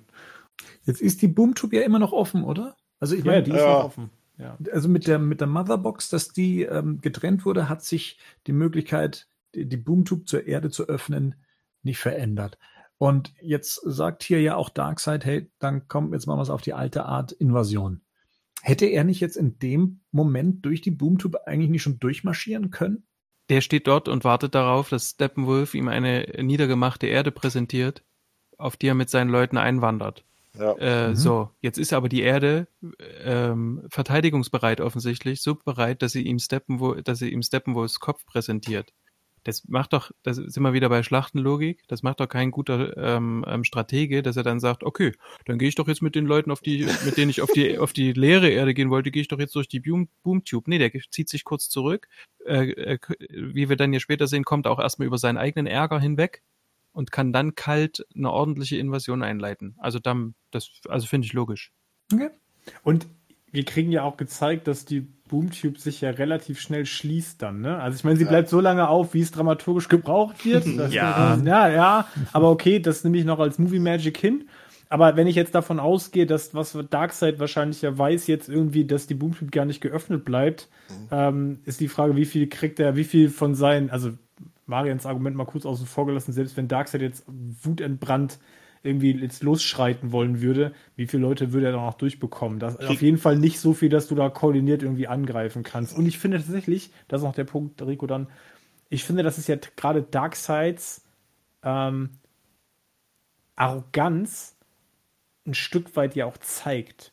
So dieses, ne, ich muss da jetzt gar nicht sofort hin. Ich mache das jetzt alles in Ruhe, so und ich bereite das in Ruhe vor. Und wir machen es auf die altmodische Art, ne, so sammelt, ne, irgendwie bereite die Truppen vor, so. Dann hole ich mir sie halt so. Und so läuft er dann ja auch weg. Er ist ja, ist ja völlig, nimmt es ja völlig emotionslos eigentlich hin, oder? Nee, der ist wütend. Der ja, ist richtig wütend, Ja, aber er ist jetzt kein, er rast jetzt nicht vor Wut, Nee. sondern er schaltet sofort um in diesen, okay, jetzt kriegt ihr es aber. Aber mit der Überzeugung, es auch ihm geben zu können, ne? Obwohl als Desart zu ihm sagt, ähm, ich habe es euch gesagt. Da, da habe ich kurz gedacht, das hätte ich jetzt an deiner Stelle nicht gesagt. ich meine, er schiebt dann ganz schnell auf Steppenwolf und so, aber da habe ich gedacht, alter Schwede. Aber eine Sache noch, wo, wo ich finde, dass das einfach auch mal wie, da, da passt das zum Beispiel, da passt auch der Snyder-Stil sehr gut. Ich finde das super inszeniert. Da finde ich auch, dass die Inszenierung vorgeht, wie die sich gegenüberstehen. Also wie so Superman und so der Rest von, de, von der Liga, die da da sind, ähm, wie, sie, wie sie sich so gegenseitig angucken. Weil, ne, vorher, Rico hat es ja vorhin auch so ein Stück weit problematisiert, diese, diese, diese, dieser Übermensch-Gestus von Superman in diesem ganzen Kampf, der ist schon schwierig. Aber dort passt es sehr gut hin, wie die den angucken, im Sinne von, ähm, wir sind hier und wir passen auch auf die Erde auf. Da kriege ich auch das erste Mal so ein Gefühl von, ah, das sind also jetzt die Helden, die dafür sorgen, dass hier, ähm, dass, dass das verteidigt wird. Wie hat euch das gefallen? Ich bin da bei dir. Das ist für mich tatsächlich fast der einzige Gruppenshot, der funktioniert. Also wo es zur Geschichte passt und gleichzeitig aber was sehr Symbolhaftes hat. Was ich tragisch finde, ist, das ist tatsächlich die einzig koordinierte Teamszene, wie sie Steppenwolf umbringen. Das ist das einzige Mal, wo die zu dritt agieren siehst, wie sie das machen, äh, um ihn umzubringen. Also, dass sie zusammen als Team da dran gehen. Das siehst du den ganzen Film über leider Ja nicht. gut, äh. aber jetzt mal Cyborg und Flash. Ja, Ja. genau, aber- ja, aber an der an der Stelle muss man jetzt auch tatsächlich mal sagen, dass das bleibt ja in der Geschichte hier auch, das ignoriert man vielleicht. Äh, Superman trifft hier das allererste Mal überhaupt, ne, auf irgendwie, also i- im vollen Besitz seiner geistigen Fähigkeiten und nicht irgendwie verwirrt, wie bei der Monument-Szene, sondern ne, er, hat, er trifft ja hier auf das Team das erste Mal eigentlich richtig. Er kennt ja Batman und Wonder Woman auch nur aus BWS und da im Prinzip nur in dieser Kurzschlacht gegen Doomsday. Ja. Der hat sich mit Wonder Woman ja noch nie unterhalten. Also die, die haben irgendwie noch keine drei Wörter miteinander gewechselt. Außer dieses, ich dachte, sie ist bei dir, ich dachte, sie sind bei dir. Also mehr haben die miteinander ja nicht gewechselt. Danach ist er im BWS ja sofort tot. Und mit Aquaman, Cyborg und Flash hat er noch nie geredet. Also die hat er nur, die hat er nur verkloppt vor seinem, vor seiner, vor seinem eigenen Denkmal. Sag mal, sind, sind die Motherboxen jetzt kaputt eigentlich? Also bei Whedon explodieren sie ja, da sind sie weg. Und hier haben wir ja die Szene mit Cyborg, der dann auch ähnlich wie Flash nochmal sein Er ist doch was wert Monolog dann mit sich hält. Und dann macht er ja diese, zieht er ja diese drei Hexen da auseinander oder was es sein sollen. Mhm. Ist es dann Mhm. kaputt? Weil die Motherboxen liegen dann recht re- leblos, glaube ich, da danach. Oder Das wird schon so sein, ne? Hm. ich habe jetzt auch vergessen aus den Filmen, die noch geplant waren, ob die nochmal eine Bedeutung hatten, die Motherboxen. Aber ich glaube schon. Also ich glaube, die werden nicht kaputt sein.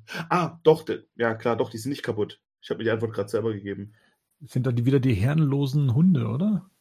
Diese, Genau, weil äh, der- der der- Joker hat ja eine scheinbar. Aber du hast recht, im Film wird es nicht erzählt, ne? Also Genau, wir sehen es genau. im Film nicht. Sie werden auseinandergerissen und dann sehen wir danach nicht nur, was mit den Motherboxen passiert. Nee. Obwohl Was das nicht schlimm ist. Nee, Nee. nee, nee, nee, also es Ja, ja, war ja. nur Interesse halber. Ja, ja. Auch gerade. Ich kann mich da nur, was Bernd vorhin gesagt hat, anschließen. Mhm. Es war eher Interesse halber. Mhm. Was ich ein bisschen schade finde, dass es für die äh, gesamte Szenerie jetzt kaum äh, eine eine Auflösung gibt, außer dass sie halt dann eben hochklettern und dann nebeneinander stehen und dann äh, dem Sonnenuntergang entgegenblicken und dann ähm, in den in dem Firefo äh, dem, dem, dem Flying Firefox. Fox dann den, Der den poppt dann auf. öffnen. Ich ich weiß es doch auch nicht. Ich, ich dachte doch, dass der Flying Fox kaputt ist, tatsächlich. Ich dachte, der hat er geschrottet, weil er doch da mit Batmobile dann rausschießt hinten. Ich habe auch nicht gerafft, dass der dann doch wieder funktioniert auf einmal. Aber gut, es sieht nicht geil, es ist keine Epicness so. Die, nee, überhaupt nicht. Außer, dass die Kamera nochmal alle zeigt und langsam lang fährt und alle gucken jetzt irgendwie einigermaßen zufrieden und alle starren den Flying Fox an, weil alle gucken jetzt in die, hinten in die Lade, in die Ladeluke ins Flying Fox rein. Das ist ja auch nochmal so ein Problem. Man hätte ihn vielleicht danach auch auftauchen lassen sollen. Warum ist der da überhaupt da? Also, das hat gar keinen Sinn einfach. Das ist so. Da ist schon ein bisschen Zeit dazwischen. Also bevor der Flying Fox auftaucht, stehen sie, sie stehen ja tatsächlich erstmal da und dann taucht der Flying Fox auf. Ähm, also ich habe mit der, mit der Größe dieser Szene kein Problem. Ich, ich verstehe auch, wo, wie die Kamera nach oben zieht und mit Batman beginnt, um nach oben äh, äh, gehievt zu werden, um dann alle zu, äh, zu äh, zeigen, wie sie dann dastehen. Und besonders von hinten, finde ich, sieht das, sieht das richtig toll aus, wie es eigentlich auch schon in der, in der Whedon-Version toll aussah. Ähm, was ich allerdings schade finde, ist Superman einziger Satz in, in diesem mhm. gesamten in dieser gesamten Dynamik war eigentlich, dass er nicht beeindruckt ist äh, mhm. von, von Steppenwolf. Und ja. es gibt keinen Austausch vom Team mit ihm, keine, keine spürbare Erleichterung über diese Auflösung dieser dramatischen Szene und dass Superman jetzt wieder da ist und dass sich dieses Team formiert hat. Der Film würde jetzt eigentlich, hätten wir nicht noch irgendwie einen Epilog, eigentlich enden, ne, mit einer Schwarzblende und das wär's. Und da fehlt mir einfach, einfach nur noch mal so ein, Ausatmen zusammen mit, mit denen und eben die Freude über Supermans Rückkehr. Auch da kriegt man es einfach nicht gebacken, ja. Mhm. dass man sich mal für diesen Typen auch freut. Du hättest, du hättest ja sogar alle Zutaten wieder dafür. Nehmen wir mal als Beispiel, du hättest jetzt zeigen können, wie Barry Allen, äh, wie, wie Flash sich einfach mal Superman vorstellt. Ich meine, ja. der, der, hat jetzt die Stimmt, Möglichkeit, seinem ja. Idol da mal irgendwie zu sagen, so, ich bin übrigens The Flash. So, oder mhm. keine Ahnung, irgendwie sowas. Also, das ist mal so eine kurze Dialogszene, wie er geht. Es geht mir jetzt nicht darum, ne, dass, dass, da hätte man etwas Besseres finden können als mein Beispiel jetzt, aber mhm. irgendwas in diese Richtung, dass es überhaupt mal irgendwie, also, dass die sich überhaupt mal irgendwie kurz mal miteinander unterhalten. Aber das ist, glaube ich, auch sowas, da hat halt Snyder, das ist dem auch egal. Das ist für den nicht cool genug am Ende. Ähm, und es ist, glaube ich, die Gefahr, dass das halt irgendwie cheesy gefunden werden kann und dann macht man es halt nicht. oder man hätte auch in das später, man hätte ja auch alle fünf in nach Wade Banner gehen können oder so. Ja. Und dann hat man kurz einen Dialog. Voll. Und dass man jetzt halt auch dieses, diese Gründung der Justice League halt auch irgendwie sieht oder, mhm. weißt du, das hätte, du hättest ja alle Möglichkeiten der Welt gehabt, das irgendwie zu machen. Ja dann kommen wir schon mal am besten an das, was dann danach passiert. Also der, der, der Epilog Teil 7, A Father Twice Over, der nochmal für einen Epilog recht äh, stattliche 19 Minuten aufbringt. ähm, also, Cyborg repariert das Aufzeichnungsgerät seines Vaters und hört sich seine väterlichen Worte an. Arthur möchte seinen Vater besuchen und verabschiedet sich von Mara und Vulko. Ryan Choi übernimmt die Abteilung für Nanobiologie oder Technologie, gar nicht sicher. Bruce Wayne verplant das zerstörte Wayne Manor als Hall of Justice. Barry überrascht seinen Vater äh, mit einem Job bei der Polizei.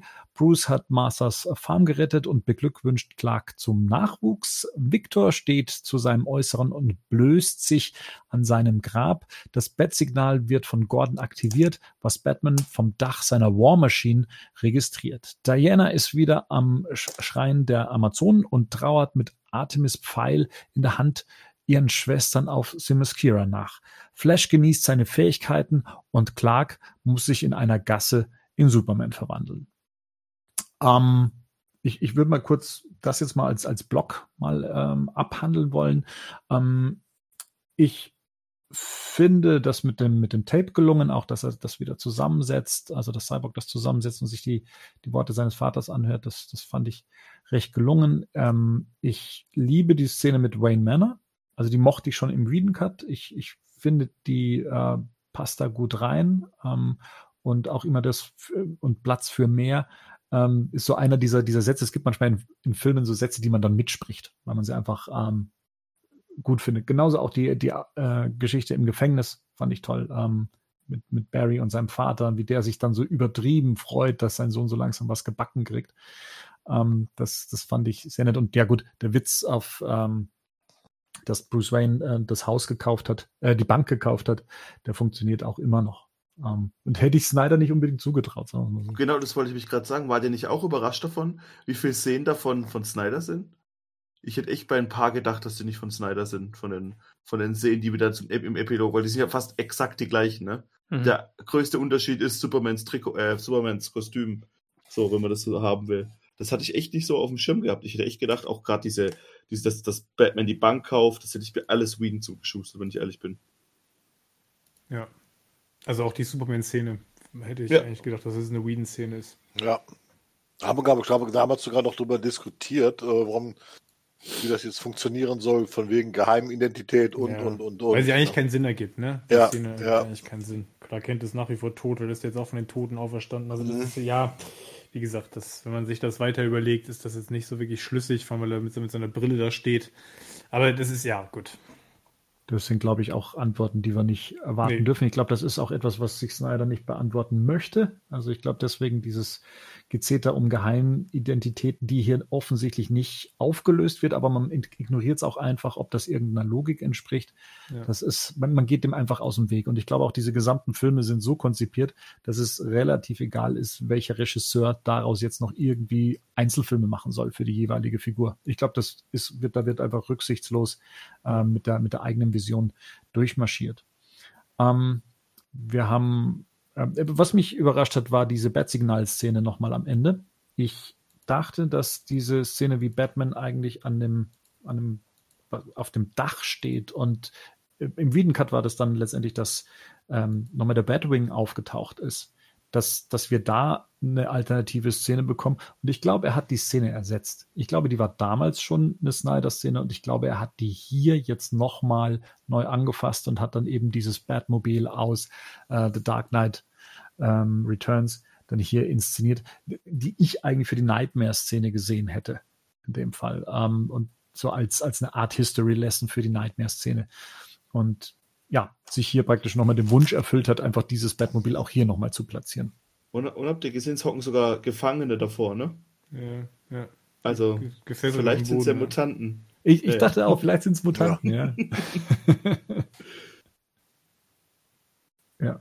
Ansonsten, was mir da nochmal klar geworden ist, ich, ich mag es, wie Flash seine Fähigkeiten ähm, mag sie auszuleben. Und das ist eben so das Erfrischende auch. Ne? Sonst mhm. ist immer irgendwie jeder, wie ihr es vorher schon gesagt habt, immer, oh, ich, ich schleppe hier so viel Verantwortung mit mir rum und so viel mhm. äh, Bürde auf meinen, auf meinen Schultern. Und er ist halt jemand, der hat halt einfach Bock auf, auf sich selbst und auf seine Fähigkeiten und was er damit machen kann. Und das ist einfach, das sticht so stark heraus, besonders am mhm. Ende. Mhm. Ähm, das, ja, ähm, da, da merkt man schon so den, den Unterschied in der Tonalität auch.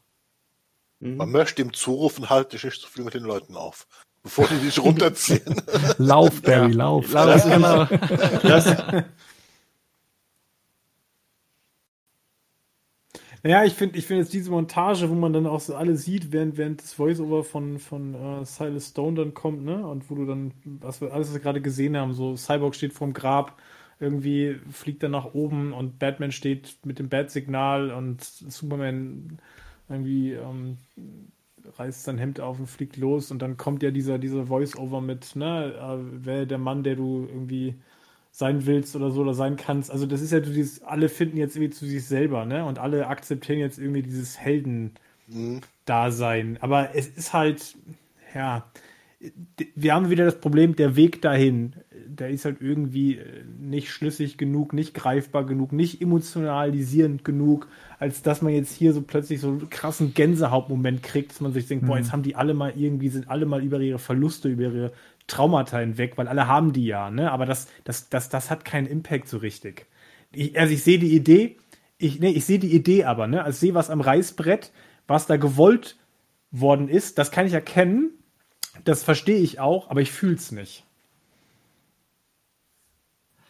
Wir befinden uns eigentlich wieder am gleichen Punkt ja. wie am ja. Ende von Man of Steel. Ja, genau. Das ist so der Punkt, wo Hoffnung aufkeimt und jetzt müsste ein Film kommen, wo wir es mit einer Justice League zu tun bekommen, ja. die so in etwa unserer Vorstellung oder unserer Hoffnung ähm, in der Vorstellung dann entspricht. Ähm, die, die wir jetzt so auch nicht mehr kriegen werden. Und wenn man und? sich so die Pläne anschaut, die es mhm, für, genau. für den nächsten Teile gegeben hätte, wäre das auch nicht wirklich der Fall gewesen, weil mhm. natürlich muss ja die nächste große Superbedrohung dann anstehen. Und deswegen zweifle ich dran, dass wir bestimmte Figuren je so gesehen hätten, wie man es ja. uns irgendwie jahrelang angefüttert, hingeschoben, teilweise ja. versprochen, teilweise irgendwie, ja, weiß ich nicht, ähm, zumindest mal so, so hingenickt hat, ja, ja, das kommt schon noch. Ähm, da, daran zweifle ich, wenn man so diese gesamte Vision von, von Snyder mal gelesen hat. Wir ja. wären, glaube ich, nie zu einem strahlenden Helden wie Superman mhm. äh, gekommen. Daran zweifle ich tatsächlich inzwischen. Und hier ist dann der Punkt, ich habe am Anfang vom ersten Cast, Cast gesagt, in der ersten Ausgabe gesagt, fragmentiert es wird vielleicht, der ganze Film ist durchgängig fragmentiert. Ne? Du mhm. hast immer das Gefühl, es sind einzelne Fragmente. Ich könnte die teilweise auch tauschen in der Reihenfolge. Es wird manchmal gar keinen Unterschied mehr machen. Ähm, hier wird es aber am allerdeutlichsten. Und hier ist tatsächlich, macht Snyder was. Ähm, eigentlich müsste der Film genau an dieser Stelle enden. So, dieses, wir haben uns das alle selber gefunden, es geht jetzt irgendwie das Positive, das Ding müsste auf dieser positiven Note eigentlich enden. Entweder mit The Flash oder mit Superman, wie er, ne, sich das Hemd aufreißt und dann so dieses, okay, sind jetzt alle da, alle haben ihre Aufgabe, wie Marian gerade sagte, sie haben ihre Aufgabe, sie haben Verbündete gefunden. Auch dieses ganze Thema der Einsamkeit. Ne? Superman ist irgendwie die ganze Zeit einsam, obwohl er eine Mutter und eine Frau hat, aber irgendwie ist er einsam. Und Batman ist irgendwie einsam, obwohl er Alfred hat. Und Wonder Woman ist irgendwie einsam seit ne, ähm, Steve äh, gestorben ist. Und Flash hat keine Freunde. Also etc. All, Aquaman auch. Alles. Das, das hätte sich jetzt hier alles könnte das jetzt kulminieren und dann wäre der Film zu Ende. Und du hättest so ein Ending on a high note. Und jetzt macht Snyder was, was eigentlich überhaupt keinen Sinn ergibt. Einfach nur, damit ich noch dieses Angeteaser machen kann, das im Endeffekt noch nicht mal wirklich gut funktioniert. Ne? Weil jetzt kommt dieses ganze Nightmare-Ding noch. Wir haben noch Loser. Ja, genau, das kommt voll noch, aber es ist trotzdem, da fängt es ja schon an, ne? Also da fängt dieses Angeteaser für mich schon an. So, das wirkt so wie ein Fremdkörper. Wobei ich vielleicht die Luther-Szene noch als After-Credit-Szene genommen hätte. Die hätte ja. ich noch gekauft.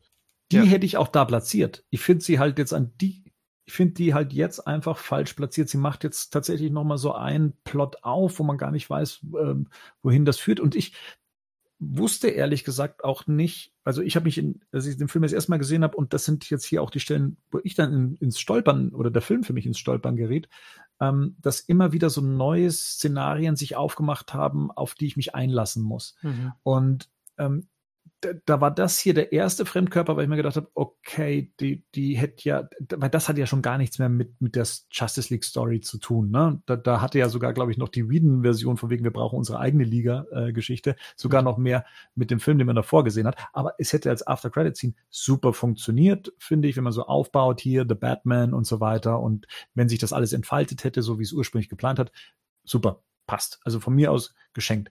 Die Nightmare-Sequenz aber dann auch noch nach dieser Sequenz dann zu packen, das war für mich, ach, jetzt kommt das, weil ich habe schon während des Films immer auf den richtigen Moment gewartet, wo ich mir gedacht habe, so, wo kommt jetzt der Albtraum? So wie bei BVS, das war mitten im Film, das war eine Schwarzblende, die Tür ging auf, Batman ging raus in diese Welt.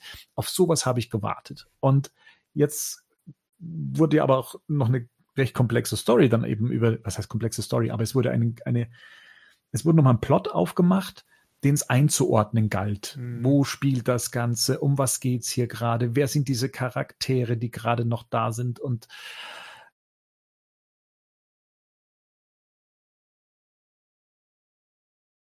Bevor wir darauf eingehen, ähm, würde ich nur noch das nochmal gerne zusammenbinden, was ihr jetzt quasi gesagt habt. Mhm. Äh, deswegen geht auch die Nightmare-Sequenz am Ende so ein Stück weit emotional unter, finde ich.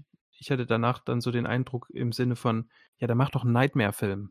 Also den hätte ich mir wahrscheinlich sogar angeguckt. Hätte komplett so eine so eine Nightmare ähm, aufgemacht. Ähm, weil alles andere ist quasi immer so, wie ihr es genannt habt, anteasen. Und wenn das jetzt mal, wenn das jetzt einfach, ich überzeichne das jetzt einfach mal so auf Metaebene, der ist nun mal Werbefilmer, lange gewesen. Mhm, und genau. oder auch ne, Musikvideos hat er, glaube ich, auch gemacht. Und dann, mhm, und dann und dann siehst du eben, das ist halt auch so diese Stärke von, von ihm. Und das ist jetzt nicht despektierlich, das ist weder gut noch schlecht gemeint. Und das passiert aber die ganze Zeit. Es wird nur angeteased und es wird die ganze Zeit nur ähm, gezeigt, was wir haben könnten, um es dann uns am Ende wieder wegzunehmen. Und das finde ich super gemein. Und das ist im Grunde jetzt ja mit der, mit der Nightmare-Szene für diejenigen, die das mögen, ja ganz ähnlich. Also ich hm, im, im Puzzle verteilen ist Snyder tatsächlich super. Ne? Also er streut dann tatsächlich hier mal ein Puzzleteil, da ein Puzzleteil, ähm, wo man eben das Gesamtwerk abwarten muss, wie sich das Ganze dann eben auch entwickelt. Dazwischen ist man auf viele Vero-Posts und auf Internettheorien äh, angewiesen. Ähm, und ich finde das mit der Nightmare-Sequenz jetzt auch nicht schlimm, als dass man da jetzt etwas verspricht, was, was man dann nicht fortsetzen kann. Weil Ne, wir haben von Sackgassen gehört, wir haben aber auch von der ultimativen Umsetzung oder Vision eines Regisseurs gehört, der halt eben sagt, ich mache das Ding, ich ziehe das Ding jetzt so durch, wie ich es mir gedacht habe. Ja, und ich mache das jetzt und sei es jetzt auch in diesem Bildformat, sei es in Schwarz-Weiß, sei es keine Ahnung. Ich mache das Ding jetzt so zu, wie es mir obliegt. Das ist sein Recht. Na, wir reden jetzt hier nicht ja. von einem Film, der uns ja jetzt noch mal irgendwie äh, in einem Universum ähm, nächste, die nächsten Filme anteasern soll. Dass dann eine Agenda eventuell dahinter steckt, wo man sagt, hm, vielleicht kann man damit so ein bisschen, bisschen Fandruck noch äh, oder noch so ein bisschen äh, Bedarf herauskitzeln. Das ist vielleicht nochmal ein anderer Punkt. Aber rein von dem Projekt her gesehen, kann ich das dem Film jetzt nicht vorwerfen, dass er da nochmal sagt, ich, ich bringe ein paar Sachen in Anführungszeichen nochmal zu Ende, beziehungsweise greife sie nochmal auf, indem er jetzt nochmal hier eine Nightmare-Sequenz ähm, zeigt, in der ähm, ein Puzzle mehr, was er eventuell auch in, beim Kino-Release dann eben auch gezeigt hätte, ähm, einen Schritt weiter in dieser Nightmare-Sequenz geht, was ja dann bei einem weiteren Film sich noch weiterentwickelt hätte.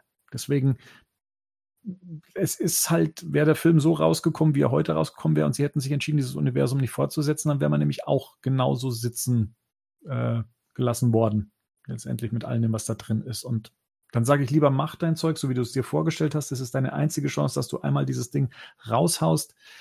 Ja, weil dass dann Rico enttäuscht ist, dass er, dass er die Filme nicht kriegt oder das eventuell nie aufgelöst bekommt. Das wird wahrscheinlich dann zu verkraften sein in dem Moment.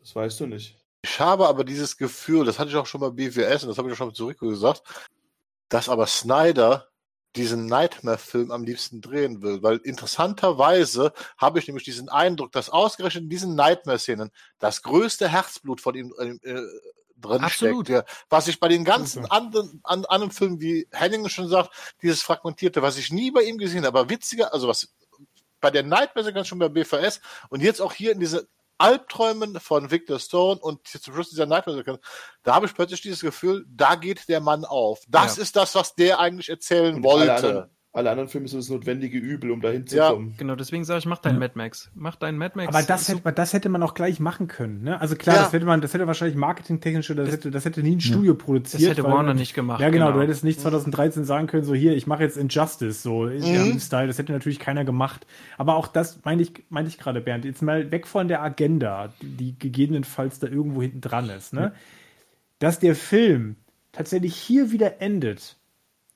Im Prinzip konterkariert ja Snyder am Ende wieder das, wo er die Heldin jetzt vermeintlich hingebracht hat. Auch wenn ich als Zuschauer das emotional nicht fühlen kann. Er, er platziert sie dort, wo sie eigentlich auch im allgemeinen Verständnis hingehören, nämlich Heldenfiguren, die irgendwie zu, die irgendwie noch, wie du sagst, Spaß daran haben, an dem, was sie tun, das nicht nur als Bürde verstehen, ihre Aufgabe, ihre Mission.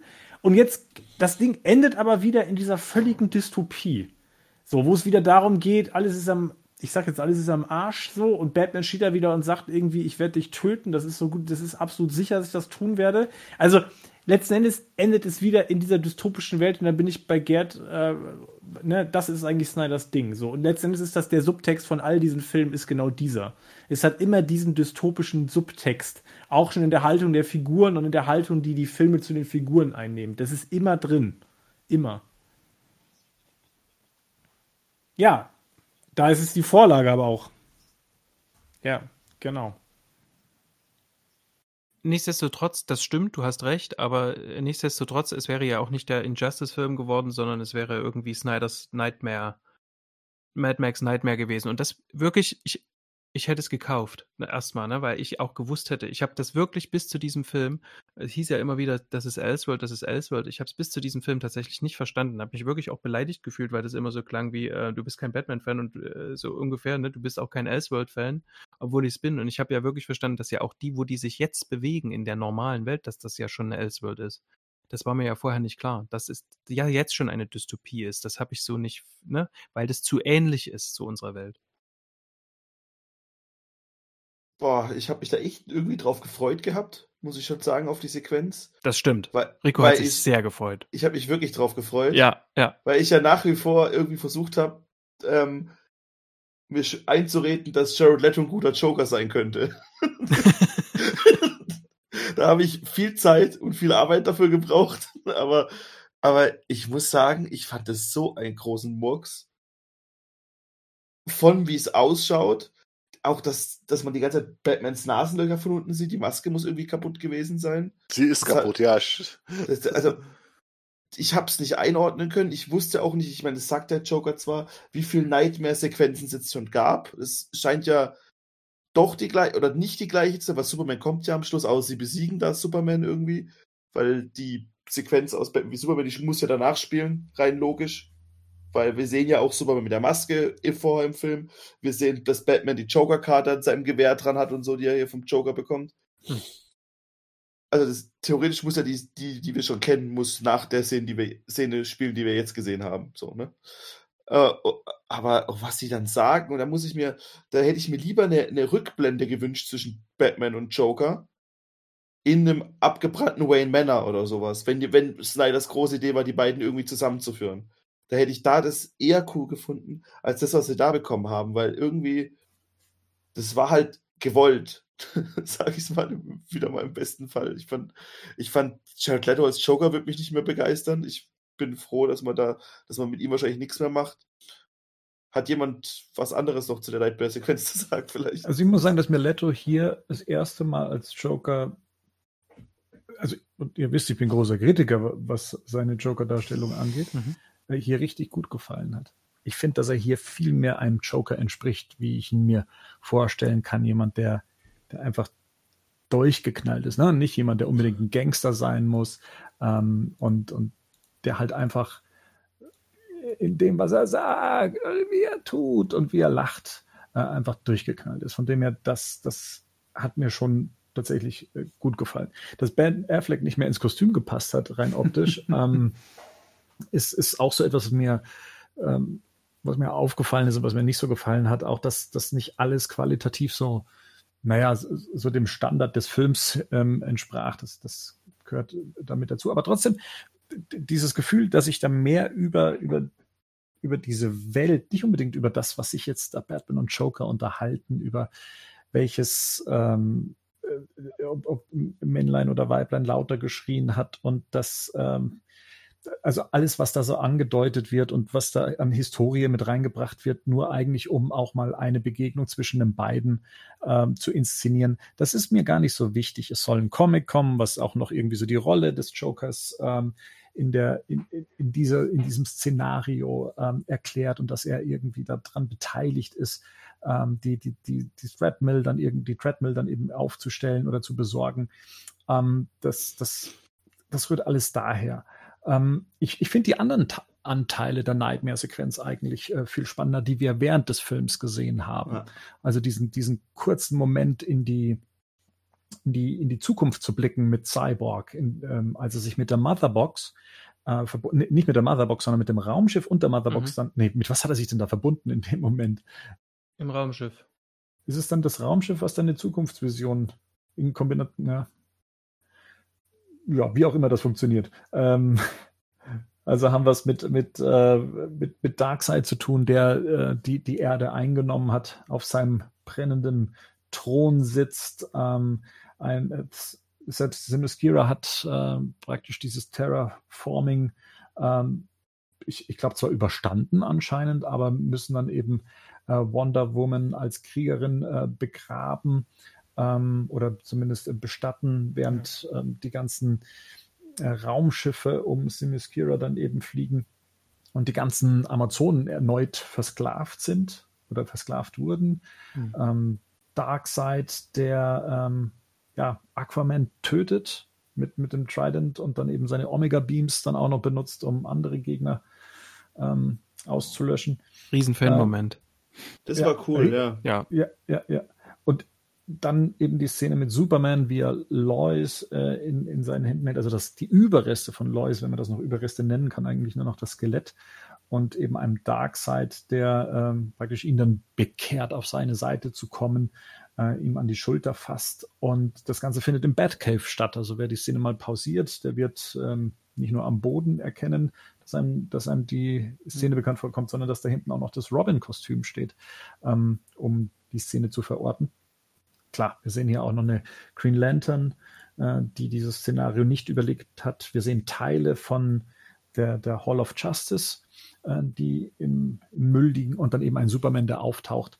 Und ähm, das muss dann kurz nach der Sequenz aus Batman wie Superman, nach der Nightmare-Sequenz aus Batman wie Superman spielen, in der Superman die Maske von Batman in den Händen hält. Das ist die Version, die Vision, als dann die Zukunft mit der Gegenwart verbunden wurde im Raumschiff, vor der eigentlich Cyborg ja gewarnt hatte. Ne? Also in dem Moment, er hat ja gesagt, nein, also beziehungsweise im Englischen no, was ja Flash dann als go verstanden hat. Mhm. Ähm, ist halt die Frage, ob dann dieses Szenario sich gar nicht erst entwickelt hätte, ähm, wenn man es so angegangen wäre, wie sie es jetzt angegangen äh, sind also ganz grundsätzlich alles, was so von Cyborg kam, das fand ich eigentlich sehr interessant, weil es tatsächlich ja so eine, so eine Welt aufmacht, wo man sich fragt, okay, wie geht's denn dann weiter oder so. Das ist tatsächlich für mich eine interessante Elseworld. Ähm, ohne jetzt zu sagen, ah, da macht dann Snyder das oder da wird dann das passieren oder wer weiß, wie er dann die Figuren darstellt oder so. Ähm, interessant ist ja auch dann ähm, mit der Nightmare-Szene zum Schluss das irgendwie so zu verbinden und auch mit der aus BWS, wo ich mich dann, also wo ich das dann nicht so ganz genau zeitlich einordnen kann, dann kommt man schon irgendwie dazu, zu, sich zu fragen, wann passiert denn jetzt hier genau was?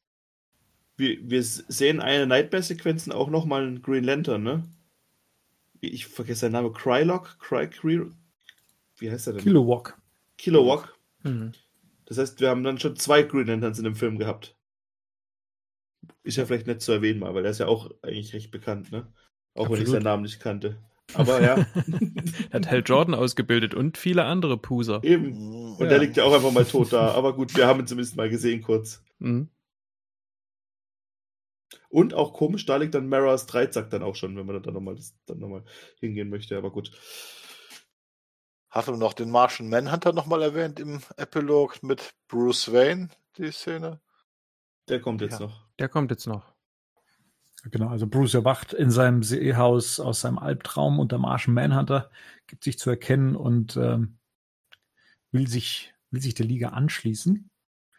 Ähm, ja, ich dachte, sie hätten die Szene damals schon gedreht, ähm, weil das auch mal in einem Interview erwähnt wurde, dass ja hier eigentlich eine Green Lantern gedacht war, die auftauchen sollte. Und das war ja schon längere Zeit zu lesen.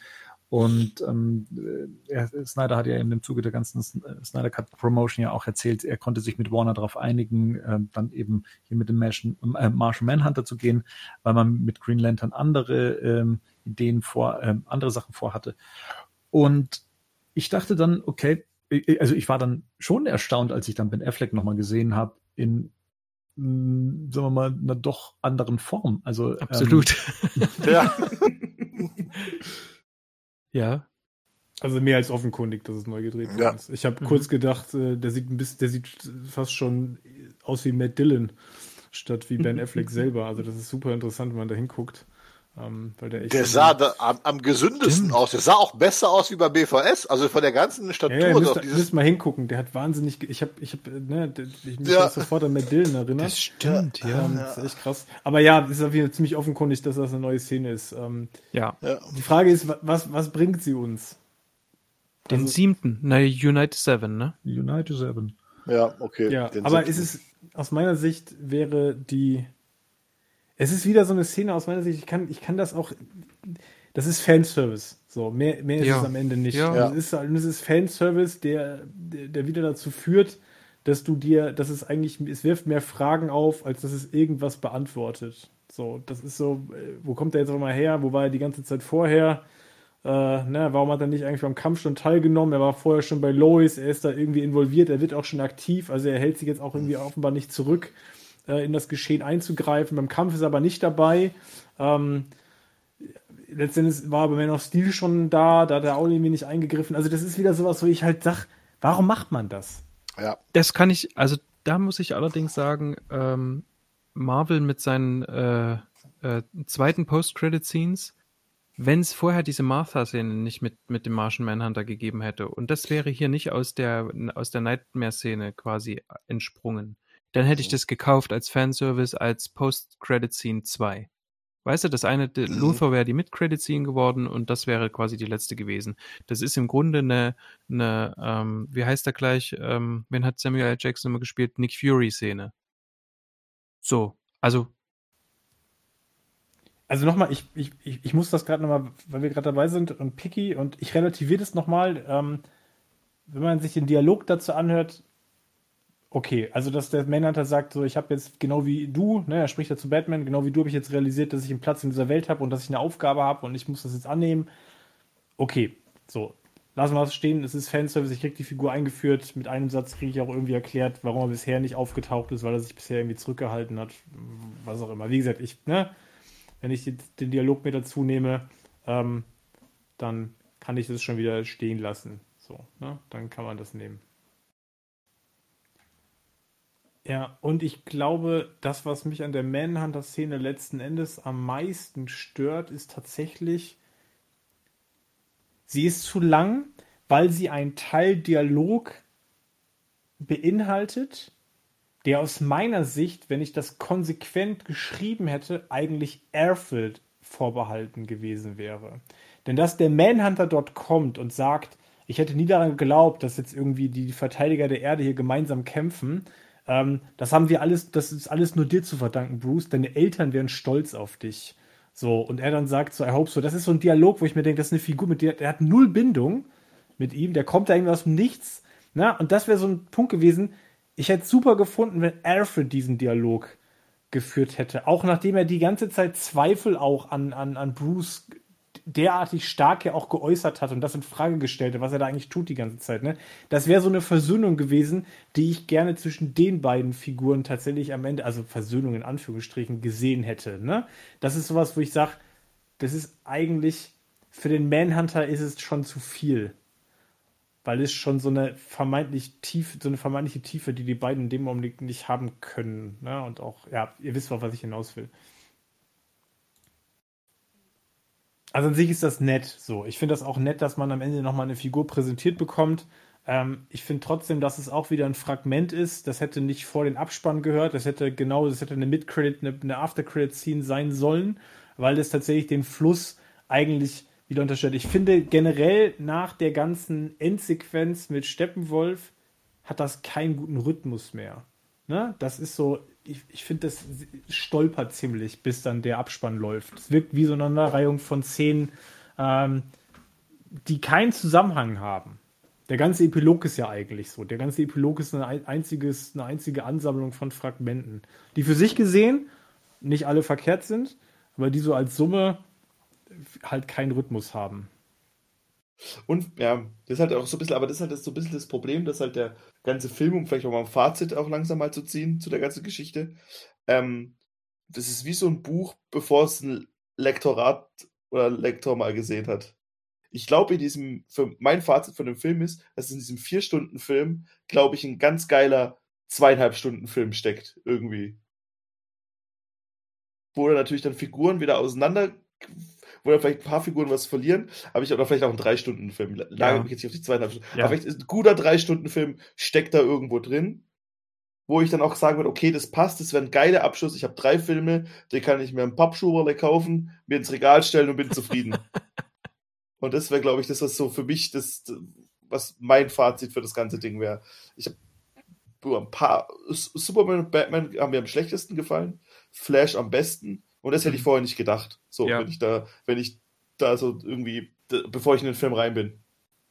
Ja. Wenn wir die Fazitrunde jetzt starten, würde ich auch sagen, also wenn der, wenn ich den Film als, wenn ich das Projekt als solches bewerte, mit der Grundprämisse, die es hat, nach dem Motto, Zack Snyder stellt seine, seine Vision quasi in, in der Form zur Verfügung, wie er sie gedacht hat und verwendet alles, was er gedreht hat und er packt wirklich alles da rein. Also er, er, er gibt uns das Full Package dann ist das, dann ist da alles drin.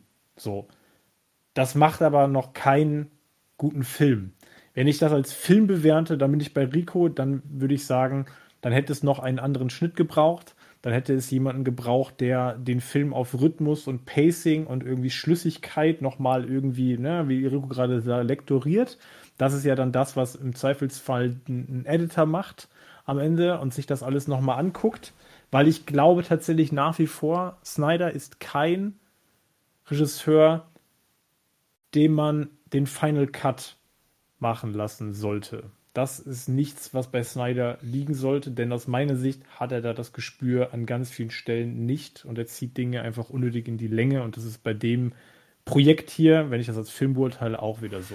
Trotzdem bin ich froh, dass wir diese Version jetzt gesehen haben und ich bin immer noch der Meinung, dass man dieses Ding damals hätte bringen sollen. Ja statt dem, was dann gemacht worden ist. Ich glaube, das war von Warner ganz klar ein Fehler. Ich glaube, da hätte diesen Whedon, dieses Whedon-Desaster hätte man auf keinen Fall machen sollen und schon gar nicht irgendwie die Kinos bringen sollen. Auch alles, was danach gekommen ist, ähm, hätte man sich dadurch auch sparen können. Und ähm, ich finde auch, man hätte es so ins Kino äh, bringen sollen. Ähm, Im Grunde schließe ich an, an das meiste, was ihr gesagt habt. Mir fehlt hier viel Emotion viel, viel Emotionen, also und viel Team, Teamdynamik. Ich glaube, das haben wir schon ähm, ganz oft besprochen und auch Worldbuilding. Ich habe neulich erst wieder ein Interview gelesen mit Michael Bay. Der mhm. hat, äh, das ist ein ganz altes Interview, da wird er darauf angesprochen, ähm, wie furchtbar die Transformer-Filme sind. Ähm, und ich mag Transformers. Und da sagt er, mein Gott, ich mache Filme für 13-Jährige. Was, was ist euer Problem? Ich habe festgestellt mittlerweile, dass für mich ist das größte Problem, dass Zack Snyder das nicht auch einfach so sagt. Das ist ein Action-Kino. Es hätte, es hätte mit ein bisschen mehr Emotionalität ein richtig guter Actionfilm sein können, vielleicht auf drei Stunden runter, so wie Rico das gesagt hat, vielleicht nicht alles mit Bedeutsamkeit aufzuladen. Wenn man quasi nicht dahinter die ganze Zeit die, die Message verbreitet, dass es, ähm, dass auch dieser Film sehr bedeutsam ist und dass das alles ähm, dass das alles me mega und krass ist und genial, ich glaube, dann hätte ich es super kaufen können. Und ich glaube, diese Zeit, die uns Warner weggenommen hat, ähm, oder beziehungsweise in, die, die sie uns ausgesetzt haben, so lange über diese Filme zu sprechen, die haben weder dem Projekt insgesamt gut getan, ähm, noch dem Film an sich. Ich hätte ihn gern damals gesehen, vielleicht auch ein Stück weit noch ein bisschen eingeschnittener.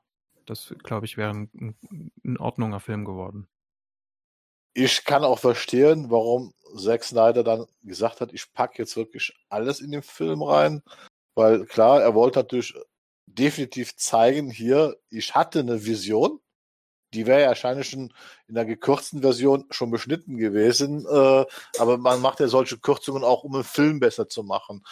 Und ich glaube einfach mit dem, was man mit ihm veranstaltet hat, äh, nicht das, was in der offiziellen Lesart hat, verbreitet wird, sondern so wie es später auch in der Welt dann gestanden hatte, was tatsächlich passiert ist, äh, ist es natürlich für ihn auch ein Stück Genugtuung, dass er genau das jetzt so gemacht hat, ne, um zu zeigen und ja, dass die Fans da, sag ich mal, doch teilweise etwas überzogen darauf reagiert haben, ist eine Sache, da kann man sich drüber streiten.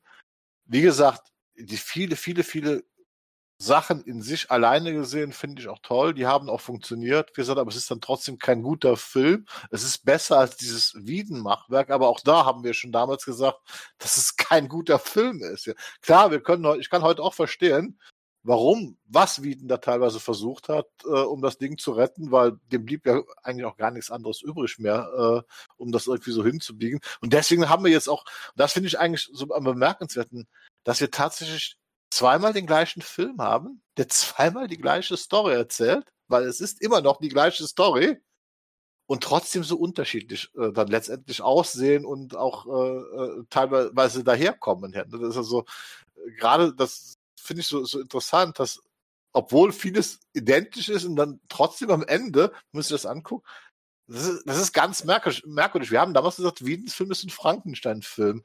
Und das wird jetzt eigentlich noch mal so richtig verstärkt, dass das äh, ja wirklich so, so ein ganz merkwürdiges Teil gewesen ist hier, weil wenn man das hier sieht und trotzdem die, die, diese Ähnlichkeiten irgendwie auch faszinierend. Also ich finde sie faszinierend, so, so, so beim zwischendurch immer mal drüber schauen von, von einzelnen ja. Szenen, wie man das dann so macht.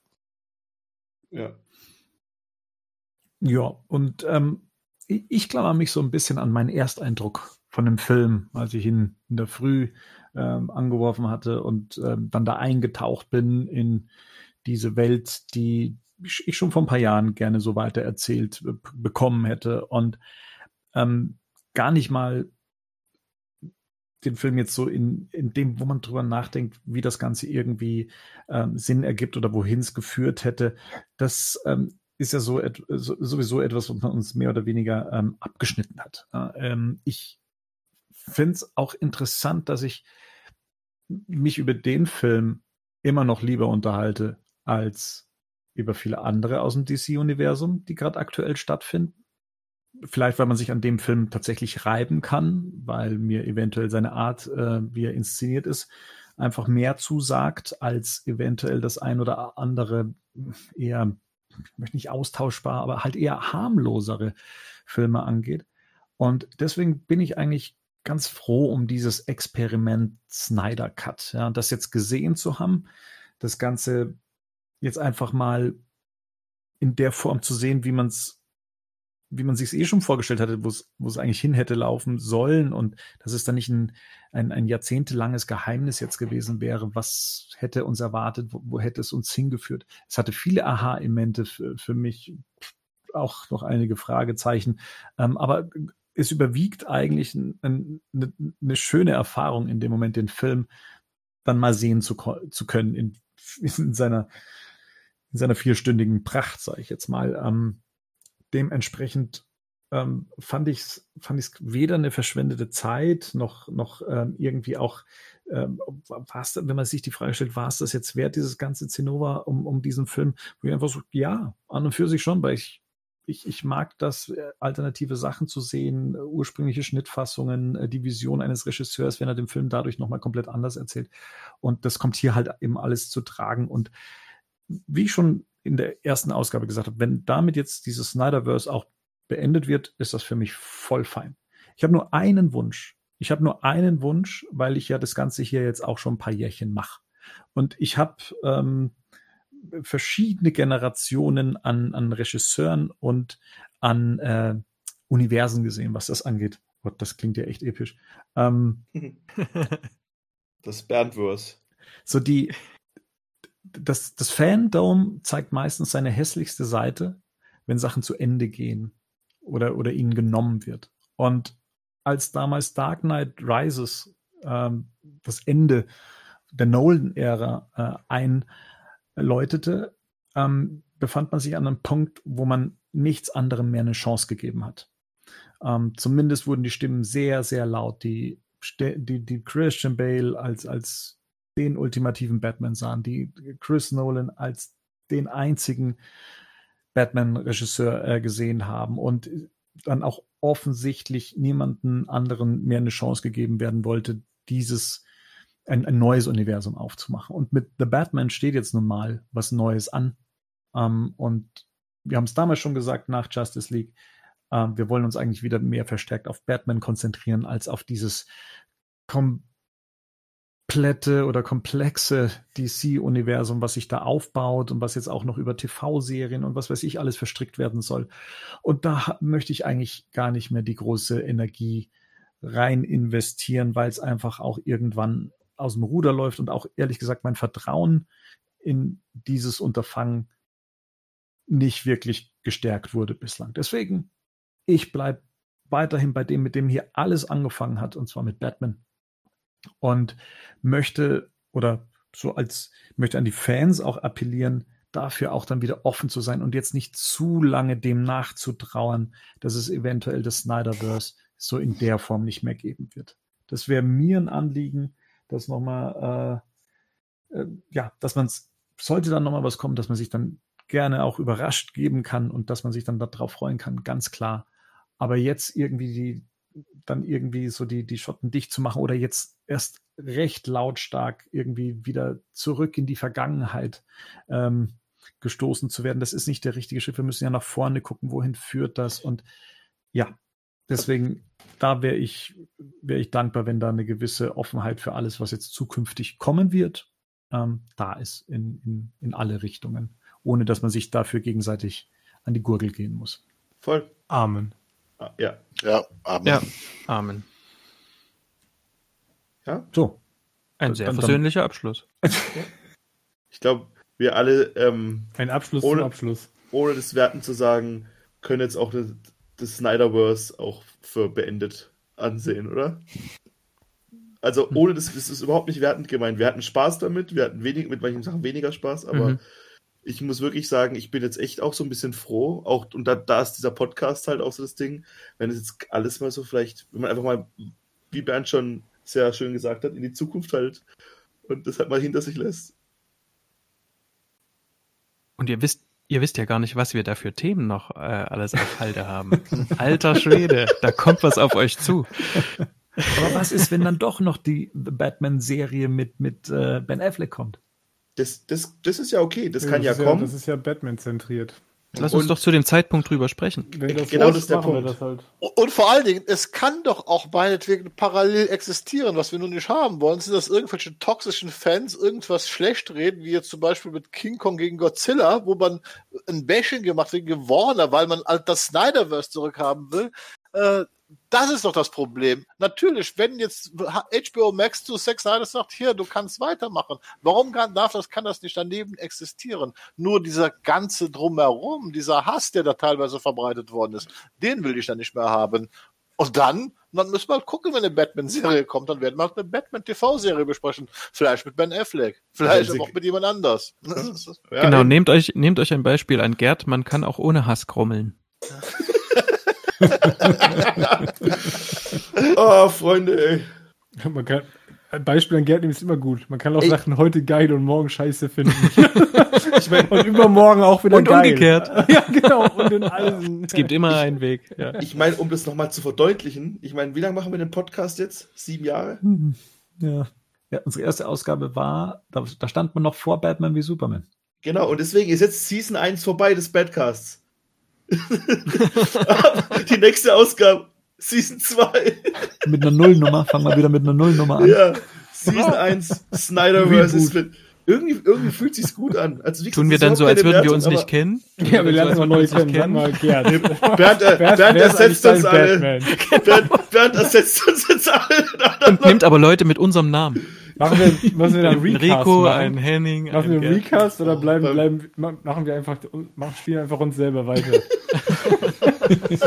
da brauchen wir Neubesetzungen dann. Es wird, Zeit, es wird Zeit, dass wir endlich mal die 40er Jahre Batman-Serials besprechen im Cast. Ja, dann, ich wünsche euch da viel Spaß dabei. Ich bin dann bei Marian bei den Comic-Besprechungen.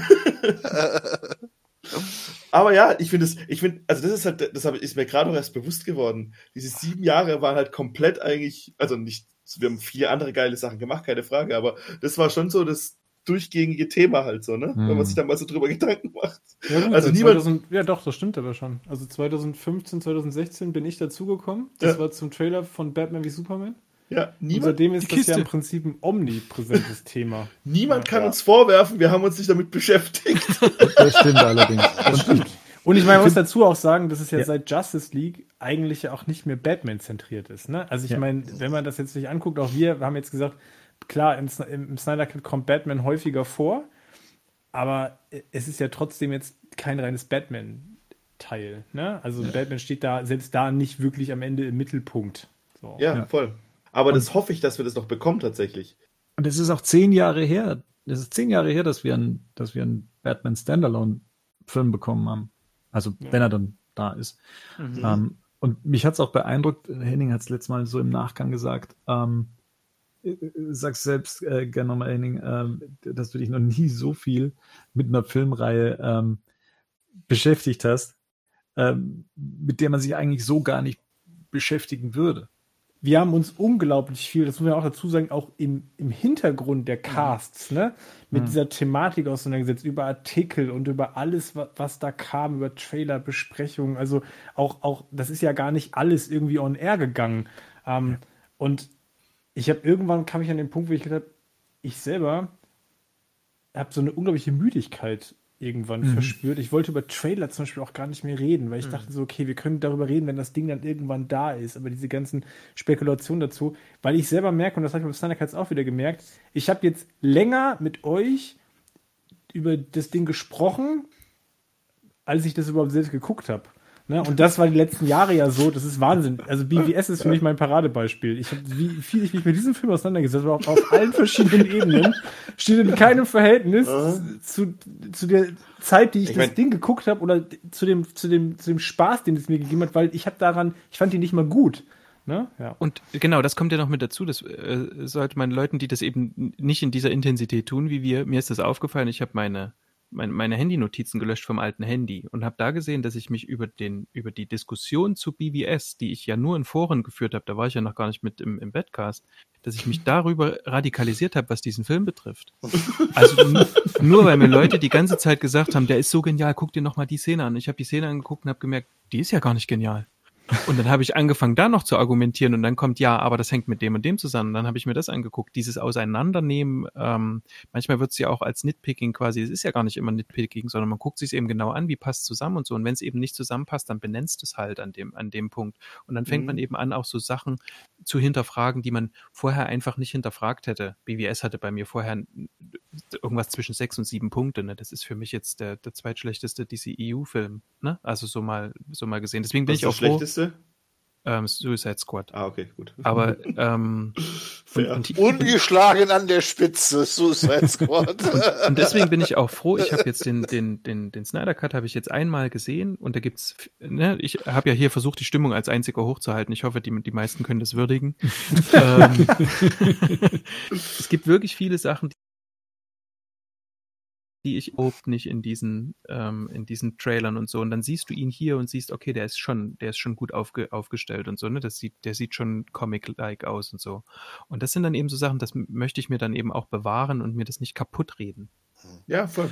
Was Ja. machen wir eigentlich, wenn dann doch noch der Eiercut kommt mit mehr Batman? Das, also ganz ehrlich, da ich keine, ganz ehrlich, ich, Mach's also doch nicht wieder kaputt, Gerd. Mach's doch nicht wieder es ist kaputt. wirklich so gern. Es, wenn neue Sachen kommen, gern. Wenn Aircut kommt, ey, ich will ab, ihr wisst, ich habe eigentlich zu jedem Scheiß immer Bock mitzureden. Aber ich glaube, das ist einfach aus Protest, und weil ich es jetzt sage, finde ich Ja, genau, raus. genau, wir haben es ja jetzt. Wir Aber, aber ich glaube tatsächlich, der Punkt ist einfach, dass es wahnsinnig viel Raum und wahnsinnig viel Zeit eingenommen Genau. hat. Ne? Und, Ja. und Ja. am Ende ist das tatsächlich ja bei uns allen auch nur ein, rel- also ich will das jetzt gar nicht abwerten, aber es ist ja trotzdem nur ein relativ geringer Teil des Fanseins, ne? Voll. der aber überproportional viel Raum eingenommen und auch Energie gekostet hat. Ne? Und Mhm. wie gesagt, das, was Bernd gerade sagte, nicht immer an den Punkt kam und dachte mir so, Wahnsinn, ey, zu was ich alles nicht komme und was ich eigentlich alles gerne noch machen würde, irgendwie in, in, also welche Comics ich eigentlich gerne noch lesen würde und worüber ich dies noch sprechen würde und dazu würde ich gerne noch was machen und war gar nicht drin, ne? Weil das einfach wahnsinnig viel Raum hat. Deswegen kann ich es verstehen, Bernd, du hast, glaube ich, ähm, ich weiß nicht, ob du es in der ersten Ausgabe gesagt hast, dass das so eine Art, du hast schon auch von, von einer, von einer ich weiß nicht, hast du Erlösung? Ich weiß nicht, welches Wort du gebraucht Befreiungsschlag, hast. oder? Befreiungsschlag, Ja, so, ne? Ja, Balsam für die Seele hast du auch gesagt. So Die dieses, Fanseele. dass es im, Prinzip jetzt aber auch so sein Ende damit finden kann. Das habe ich ne? gerade jetzt das Gefühl tatsächlich so ein bisschen, wo ich mir das so Ja, ja. bewusst wird. Muss ich wirklich zugeben. Weil wir uns gerade freisprechen dürfen, ja? es ja. ist vorbei. Ja, gut, weil, weil das, das, ich, das, das auch, so- ja, aber das, das, das ist gar nicht der Punkt. Ich, ich kann auch verstehen, dass da Leute draus, draußen sind, die jetzt sagen so, ey, ich würde da gerne noch mehr von sehen. Absolut, also halt, absolut. Weil das halt ihr, ihr Fanherz total trifft und das Ja. ist Voll. auch völlig okay. Ja. So, das, das, das, ich gönne das auch jedem. Es ist Jedem. halt nur, meins ist es nicht. So, Voll. und ne, ich, ich bin froh, wenn wir uns jetzt wieder quasi ähm, aufmachen können ähm, zu neuen Horizonten. Zu einem, zu etwas, zu etwas, Sehr schön gesagt. Aber ich habe ja noch einen Tipp zur Erholung für alle, die es vielleicht ähnlich sehen wie wir. Hört uns noch mal, den habe ich mir jetzt noch mal angehört, unsere äh, Batman in Deutschland Cast. Das ist Seelenbalsam für alles, äh, oder Batman was wir in den Ego. Jahren durchgemacht haben. Igo. Batman Ego auch. Batman Ego. Gut. Und ich habe gehört, eine, eine Besprechung von einem dreiteiligen Comic steht auch irgendwie in den Startlöchern. Ja. Ja, da wirst du lachen. In welchen der drei Teile? Na, auch. Äh, Okay. Gut. Na gut, dann nochmal tief durchatmen. Mensch, vielen Dank für diese lange Reise, äh, die manchmal hier und da auch ein bisschen holprig war und die auch, glaube ich, so an, an unseren Nerven so ein bisschen Oh, in verschiedensten Ausprägungen gezerrt hat. Aber ähm, ja, wie, wie es hier jetzt auch schon immer durchgeklungen hat, äh, wir, wir blicken nach vorne. Und ähm, werden uns jetzt auch wieder verstärkt auf äh, den dunklen Ritter konzentrieren und ja, natürlich heißt es, dass ihr mit dem Film absolut eurem Spaß haben sollt. Habe ich ja selber auch gehabt, ja. Auf, äh, und und da, da, wir, ich weiß ja auch bei dem ganzen Feedback, was wir auch bekommen haben, äh, wie, wie überschäumend da diese, der, der positive Zuspruch zum Snyder Cut war und so weiter. Und das kann ich alles verstehen und das habe ich allen gegönnt, uns, uns allen gegönnt. Wir haben ja auch einige Audionachrichten von euch zugeschickt bekommen. Die gibt es jetzt dann übrigens äh, nach dem Abspann dann auch wieder zu hören. Trotzdem gehen wir, gehen wir jetzt in, in, in eine Zukunft, die erstmal Matt Reeves gehört, äh, was den dunklen Ritter angeht. Und darauf freue ich mich und auch auf alle anderen Themen, die wir noch im Köcher haben. Bis dahin, ciao, Servus, gute Nacht. Gruß durch die Nacht. Ciao. Jo, Tschüss. ciao. Puh. Fühlt sich gut an. Ja, das war ein gutes Ende. vielen Dank, dass wir es durchgezogen haben. Vielen, vielen Dank. Ihr wisst gar nicht, wie viel, mir wert, wie viel wert mir das ist. Vielen, vielen Dank, So, wirklich. Wann planen wir die Long Halloween Comic Besprechung, Freunde? Ich hab Bock.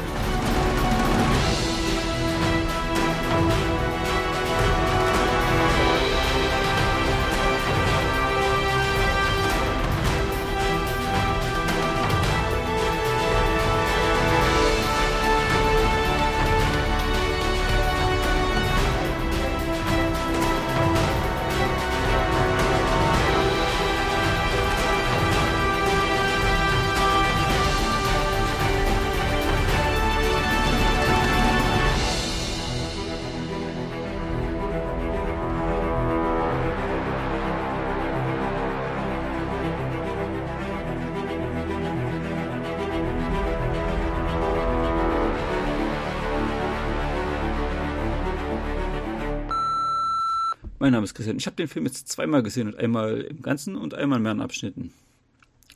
Keinen Unterschied habe ich nicht gesehen. Äh, macht für mich keinen Unterschied, wie man ihn sieht. Ähm, Im Vergleich zu 2017 Film ist er natürlich grandios. Würde ich es genauso sehen, wenn ich den 2017er Film nicht gesehen hätte? Bestimmt ja. Ähm, ich hatte aber zwei Probleme mit dem Film. Erstens das Außen-CGI von Tim Iskira und ich verstehe nicht, warum Snyder den Black Suit eingesetzt hat. Der Black Suit gehört für mich in die Nightmare-Szenen, aber nicht ins normal, in, den normalen Film, in die aktuellen Geschehnisse. Ähm, denn selbst das Suit steht für mich für Hoffnung. Ähm, ganz ist der Film super geworden. Besonders Kapitel 6 und 7 hat es mir angetan. Und so nebenbei USK 12 ist für mich eher fraglich. Und das Schönste ist immer, wie Batman am Ende sagt, dann sehen wir uns wohl wieder. Denn in Klammern, alles ist möglich bei Snyder. Liebe Grüße und viel Spaß bei euch. Das war also der Snyder Cut. War eigentlich genau der Film, den ich damals 2017 so gerne im Kino gesehen hätte. Genau so. Anstatt dem komischen Etwas, was damals lief. Also monumental, episch, natürlich klar, mit Pathos, zugepflastert mit Zeitlupenaufnahmen, aber das habe ich gefeiert. Echt. Ähm, aber es gab ja auch sehr, sehr viel Charaktermomente und äh, ich fand ihn aber insgesamt auch gar nicht zu lang. Im- War keine Sekunde langweilig, überhaupt nicht. Ähm, die, die Action natürlich klar für eine Comic-Verfilmung ähm, halt over the top, logisch. Aber die CGI für die Entwicklungsgeschichte fand ich erstaunlich gut. Und auch gerade so diese Shots, die aus dem Comic-Heft zu kommen schienen, also so richtig eins zu eins, das war echt super. Negatives, ja, gab's auch. Ähm, ist aber echt meckern auf hohem Niveau. Ab und zu kam dann mal eine Person zur rechten Zeit am rechten Ort ums Eck, wie das bei Filmen so ist. Und äh, die Auflösung der Lois Martha-Szene fand ich jetzt auch nicht so prickelnd. Aber der Soundtrack war super, also kein Vergleich zu Danny Elfman, obwohl ich den eigentlich sehr schätze. Aber da brauchst halt einen Tom Holkenberg. Am schlimmsten ist jetzt aber, dass ich sehen will, wie das weitergeht. Aber mal gucken, ob Snyder da noch was machen kann. Hey Leute, hier ein paar meiner Gedanken zum Snyder Cut. Leider bleibt Justice League auch in Snyders Filmfassung nur ein mittelmäßiger Film. Und da sind wir auch schon beim nächsten Problem. Vier Stunden ist einfach viel zu lange. Ähm, ich finde, dass der Film Exposition an Exposition hängt und gerade in den ersten drei Teilen sehr, sehr lang wirkt. Beziehungsweise ähm, sich langatmig anfühlt. Dadurch funktioniert er rein als Medium Film für mich eher nicht. Vielleicht wäre tatsächlich ein serielles Format besser gewesen, so dass man die einzelnen Teile in einzelne Folgen vielleicht aufgeteilt hätte, dann hätte man natürlich ähm, die Handlung noch etwas ausschmücken müssen, damit die Folgen auch genug Inhalt bieten. Tolle Bilder kann Zack Snyder wirklich gut, aber eine spannende Story zu erzählen gelingt ihm meiner Meinung nach nicht wirklich. Bei den Figuren fällt vor allem Flash irgendwie aus der Tonalität des Films und fungiert zwar als Comic Relief, aber wirkt irgendwie unpassend. Ebenso empfinde ich auch den Epilog als zusammengeschustert und irgendwie zusammenhangslos.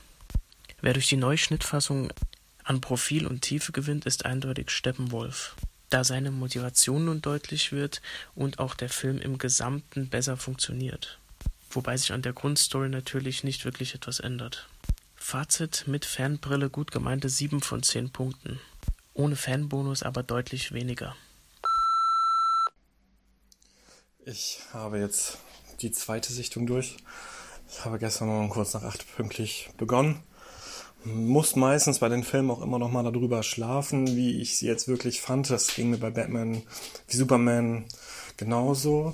Und ich bin aber jetzt auch wirklich genauso begeistert wie nach Batman wie Superman damals. Also ich kann mich noch genau daran erinnern, wie kontrovers der Film aufgenommen wurde. Ähm, aber ich habe ihn auch letztens wieder gesehen und muss ehrlich sagen, ich bin immer noch hin und weg von Batman wie Superman und Genau das gleiche hatte ich jetzt auch bei Justice League. Also meiner Meinung nach, ich glaube, da bin ich aber auch nicht ganz objektiv, hätte der Film ein bisschen mehr Batman nochmal gut getan, ein bisschen mehr Screentime vielleicht. Aber das ist wirklich Meckern auf ganz, ganz hohem Niveau. Also äh, ich glaube, von Minute zu Minute ist, ähm, hatte ich einen Fanboy-Moment nach dem anderen. Und es ist dann doch wirklich erstaunlich, im Vergleich jetzt zum Whedon Cut, also von der 2017er Version, wie viel so ein Film sich ändern kann, nur mit zusätzlichen Szenen oder mit einer anderen Reihenfolge, andere Tonalität. Das ist wirklich ähm, der Wahnsinn. Also ich bin rundum begeistert und mir tut's ehrlich gesagt ein bisschen weh, dass wir vielleicht nichts mehr davon sehen werden. Also keinen zweiten Justice League Teil, aber wer weiß, mit dem Justice League Snyder Cut hätte ja auch keiner gerechnet. Also das, die Snyder-Variante ist klar der bessere Film, absolut. Ich denke, das sind wir uns auch einig, weil der, der Kinocut ja tatsächlich äh, ganz katastrophal ist und auch bleibt. Äh, trotzdem bleibt die neue Version halt auch nicht frei von Fehlern. Also größte Enttäuschung fand ich tatsächlich den Soundtrack. Da hatte ich irgendwie echt mehr erwartet. Ähm, ist irgendwie so was Halbgares. Einige Logiklücken, die Snyder selbst aufmacht, sind für mich auch komisch. Aber ansonsten Worldbuilding, Charakterentwicklung, alle Zubi. Und also es sind halt vier Stunden Fanservice, genau das, was man erwartet hatte. Und das haben wir jetzt alle gekriegt. Jetzt ist gut. Und jetzt könnte ja Snyder zum Beispiel auch das machen, was er jetzt äh, auch bewiesen hat, was er gut kann. Und das ist halt episodisch zu erzählen. Also da wäre Warner ein bisschen blöde, wenn die sich den Snyder jetzt nicht ranholen und den muss ja jetzt nicht unbedingt im DC-Universum sein, aber den episodische Sachen in einer Serie erzählen lassen. Also das kann er und das tut dem äh, der Snyder-Version von Justice League auch ziemlich gut. Jo, bin froh, den gesehen zu haben, mehrmals. ähm, weiß halt noch nicht so noch nicht so richtig, ob ich den so gut finde, weil er gut ist oder weil der Kinocut einfach so fürchterlich gewesen ist und deswegen konnte der Snyder Cut nur gewinnen. Bin ich mir noch ein bisschen unschlüssig. Jo, aber bin zufrieden. Ich finde diese Version des Films, kurz gesagt, sehr viel gelungener und besser als die 2017er Version. Mein Hype war auf jeden Fall da und er wurde auch befriedigt. Und die lange Antwort ist, ich finde den Film unfassbar gut, weil er so viel besser macht. Er nimmt sich Zeit, etwas zu erklären. Er hat im Vergleich zur 2017er Version, man sieht immer so schön die Szenen von, von ich sag mal in Anführungszeichen, damals und jetzt, ähm, wie, wie viel anders die wirken können im anderen Kontext und wie gut die dann wirken können und wie viel Sinn es macht und selbst ganze Dialoge ganz anders ablaufen, als sie halt 2017 noch geschrieben waren. Ich bin komplett zufrieden. Der Film, da braucht man viel Sitzfleisch für die vier Stunden. Mein Kumpel, der selbst nicht so in der Comicwelt drin ist oder in den Multiversen, der fand den Film auch sehr beeindruckend und gut. Ähm, hat mich tatsächlich ein bisschen überrascht, weil er schon sehr ähm, denke ich mal, schwierig sein kann, wenn man da nicht so in der Materie steckt, aber er war auch gut unterhalten. Ich fühlte mich auch sehr gut unterhalten, finde ihn super geil und ich hoffe wirklich, dass es so auch weitergehen kann mit diesem Snyder Universe.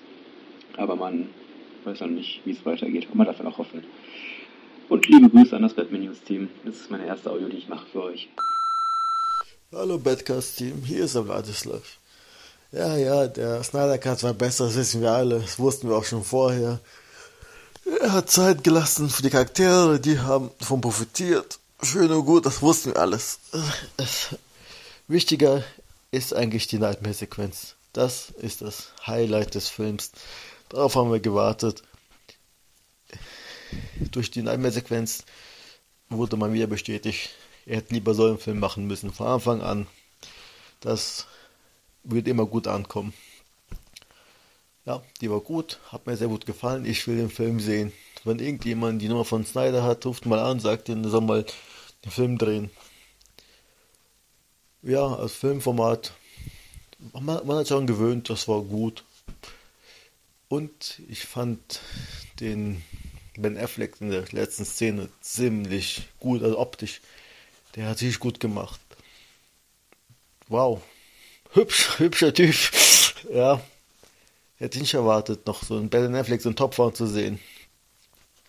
Ja, der Film ist besser als, der, als die Kinofassung, aber auch nicht Gelbe vom Ei. Kann man sich angucken. Schönes Kapitel war, hätte eine Serie draus machen sollen. Habt einen schönen Tag noch. Der Batman News Badcast ist ein Podcast-Projekt von Fans für Fans. Batmannews.de und der Badcast stehen nicht in Verbindung mit Warner Bros. oder DC Comics.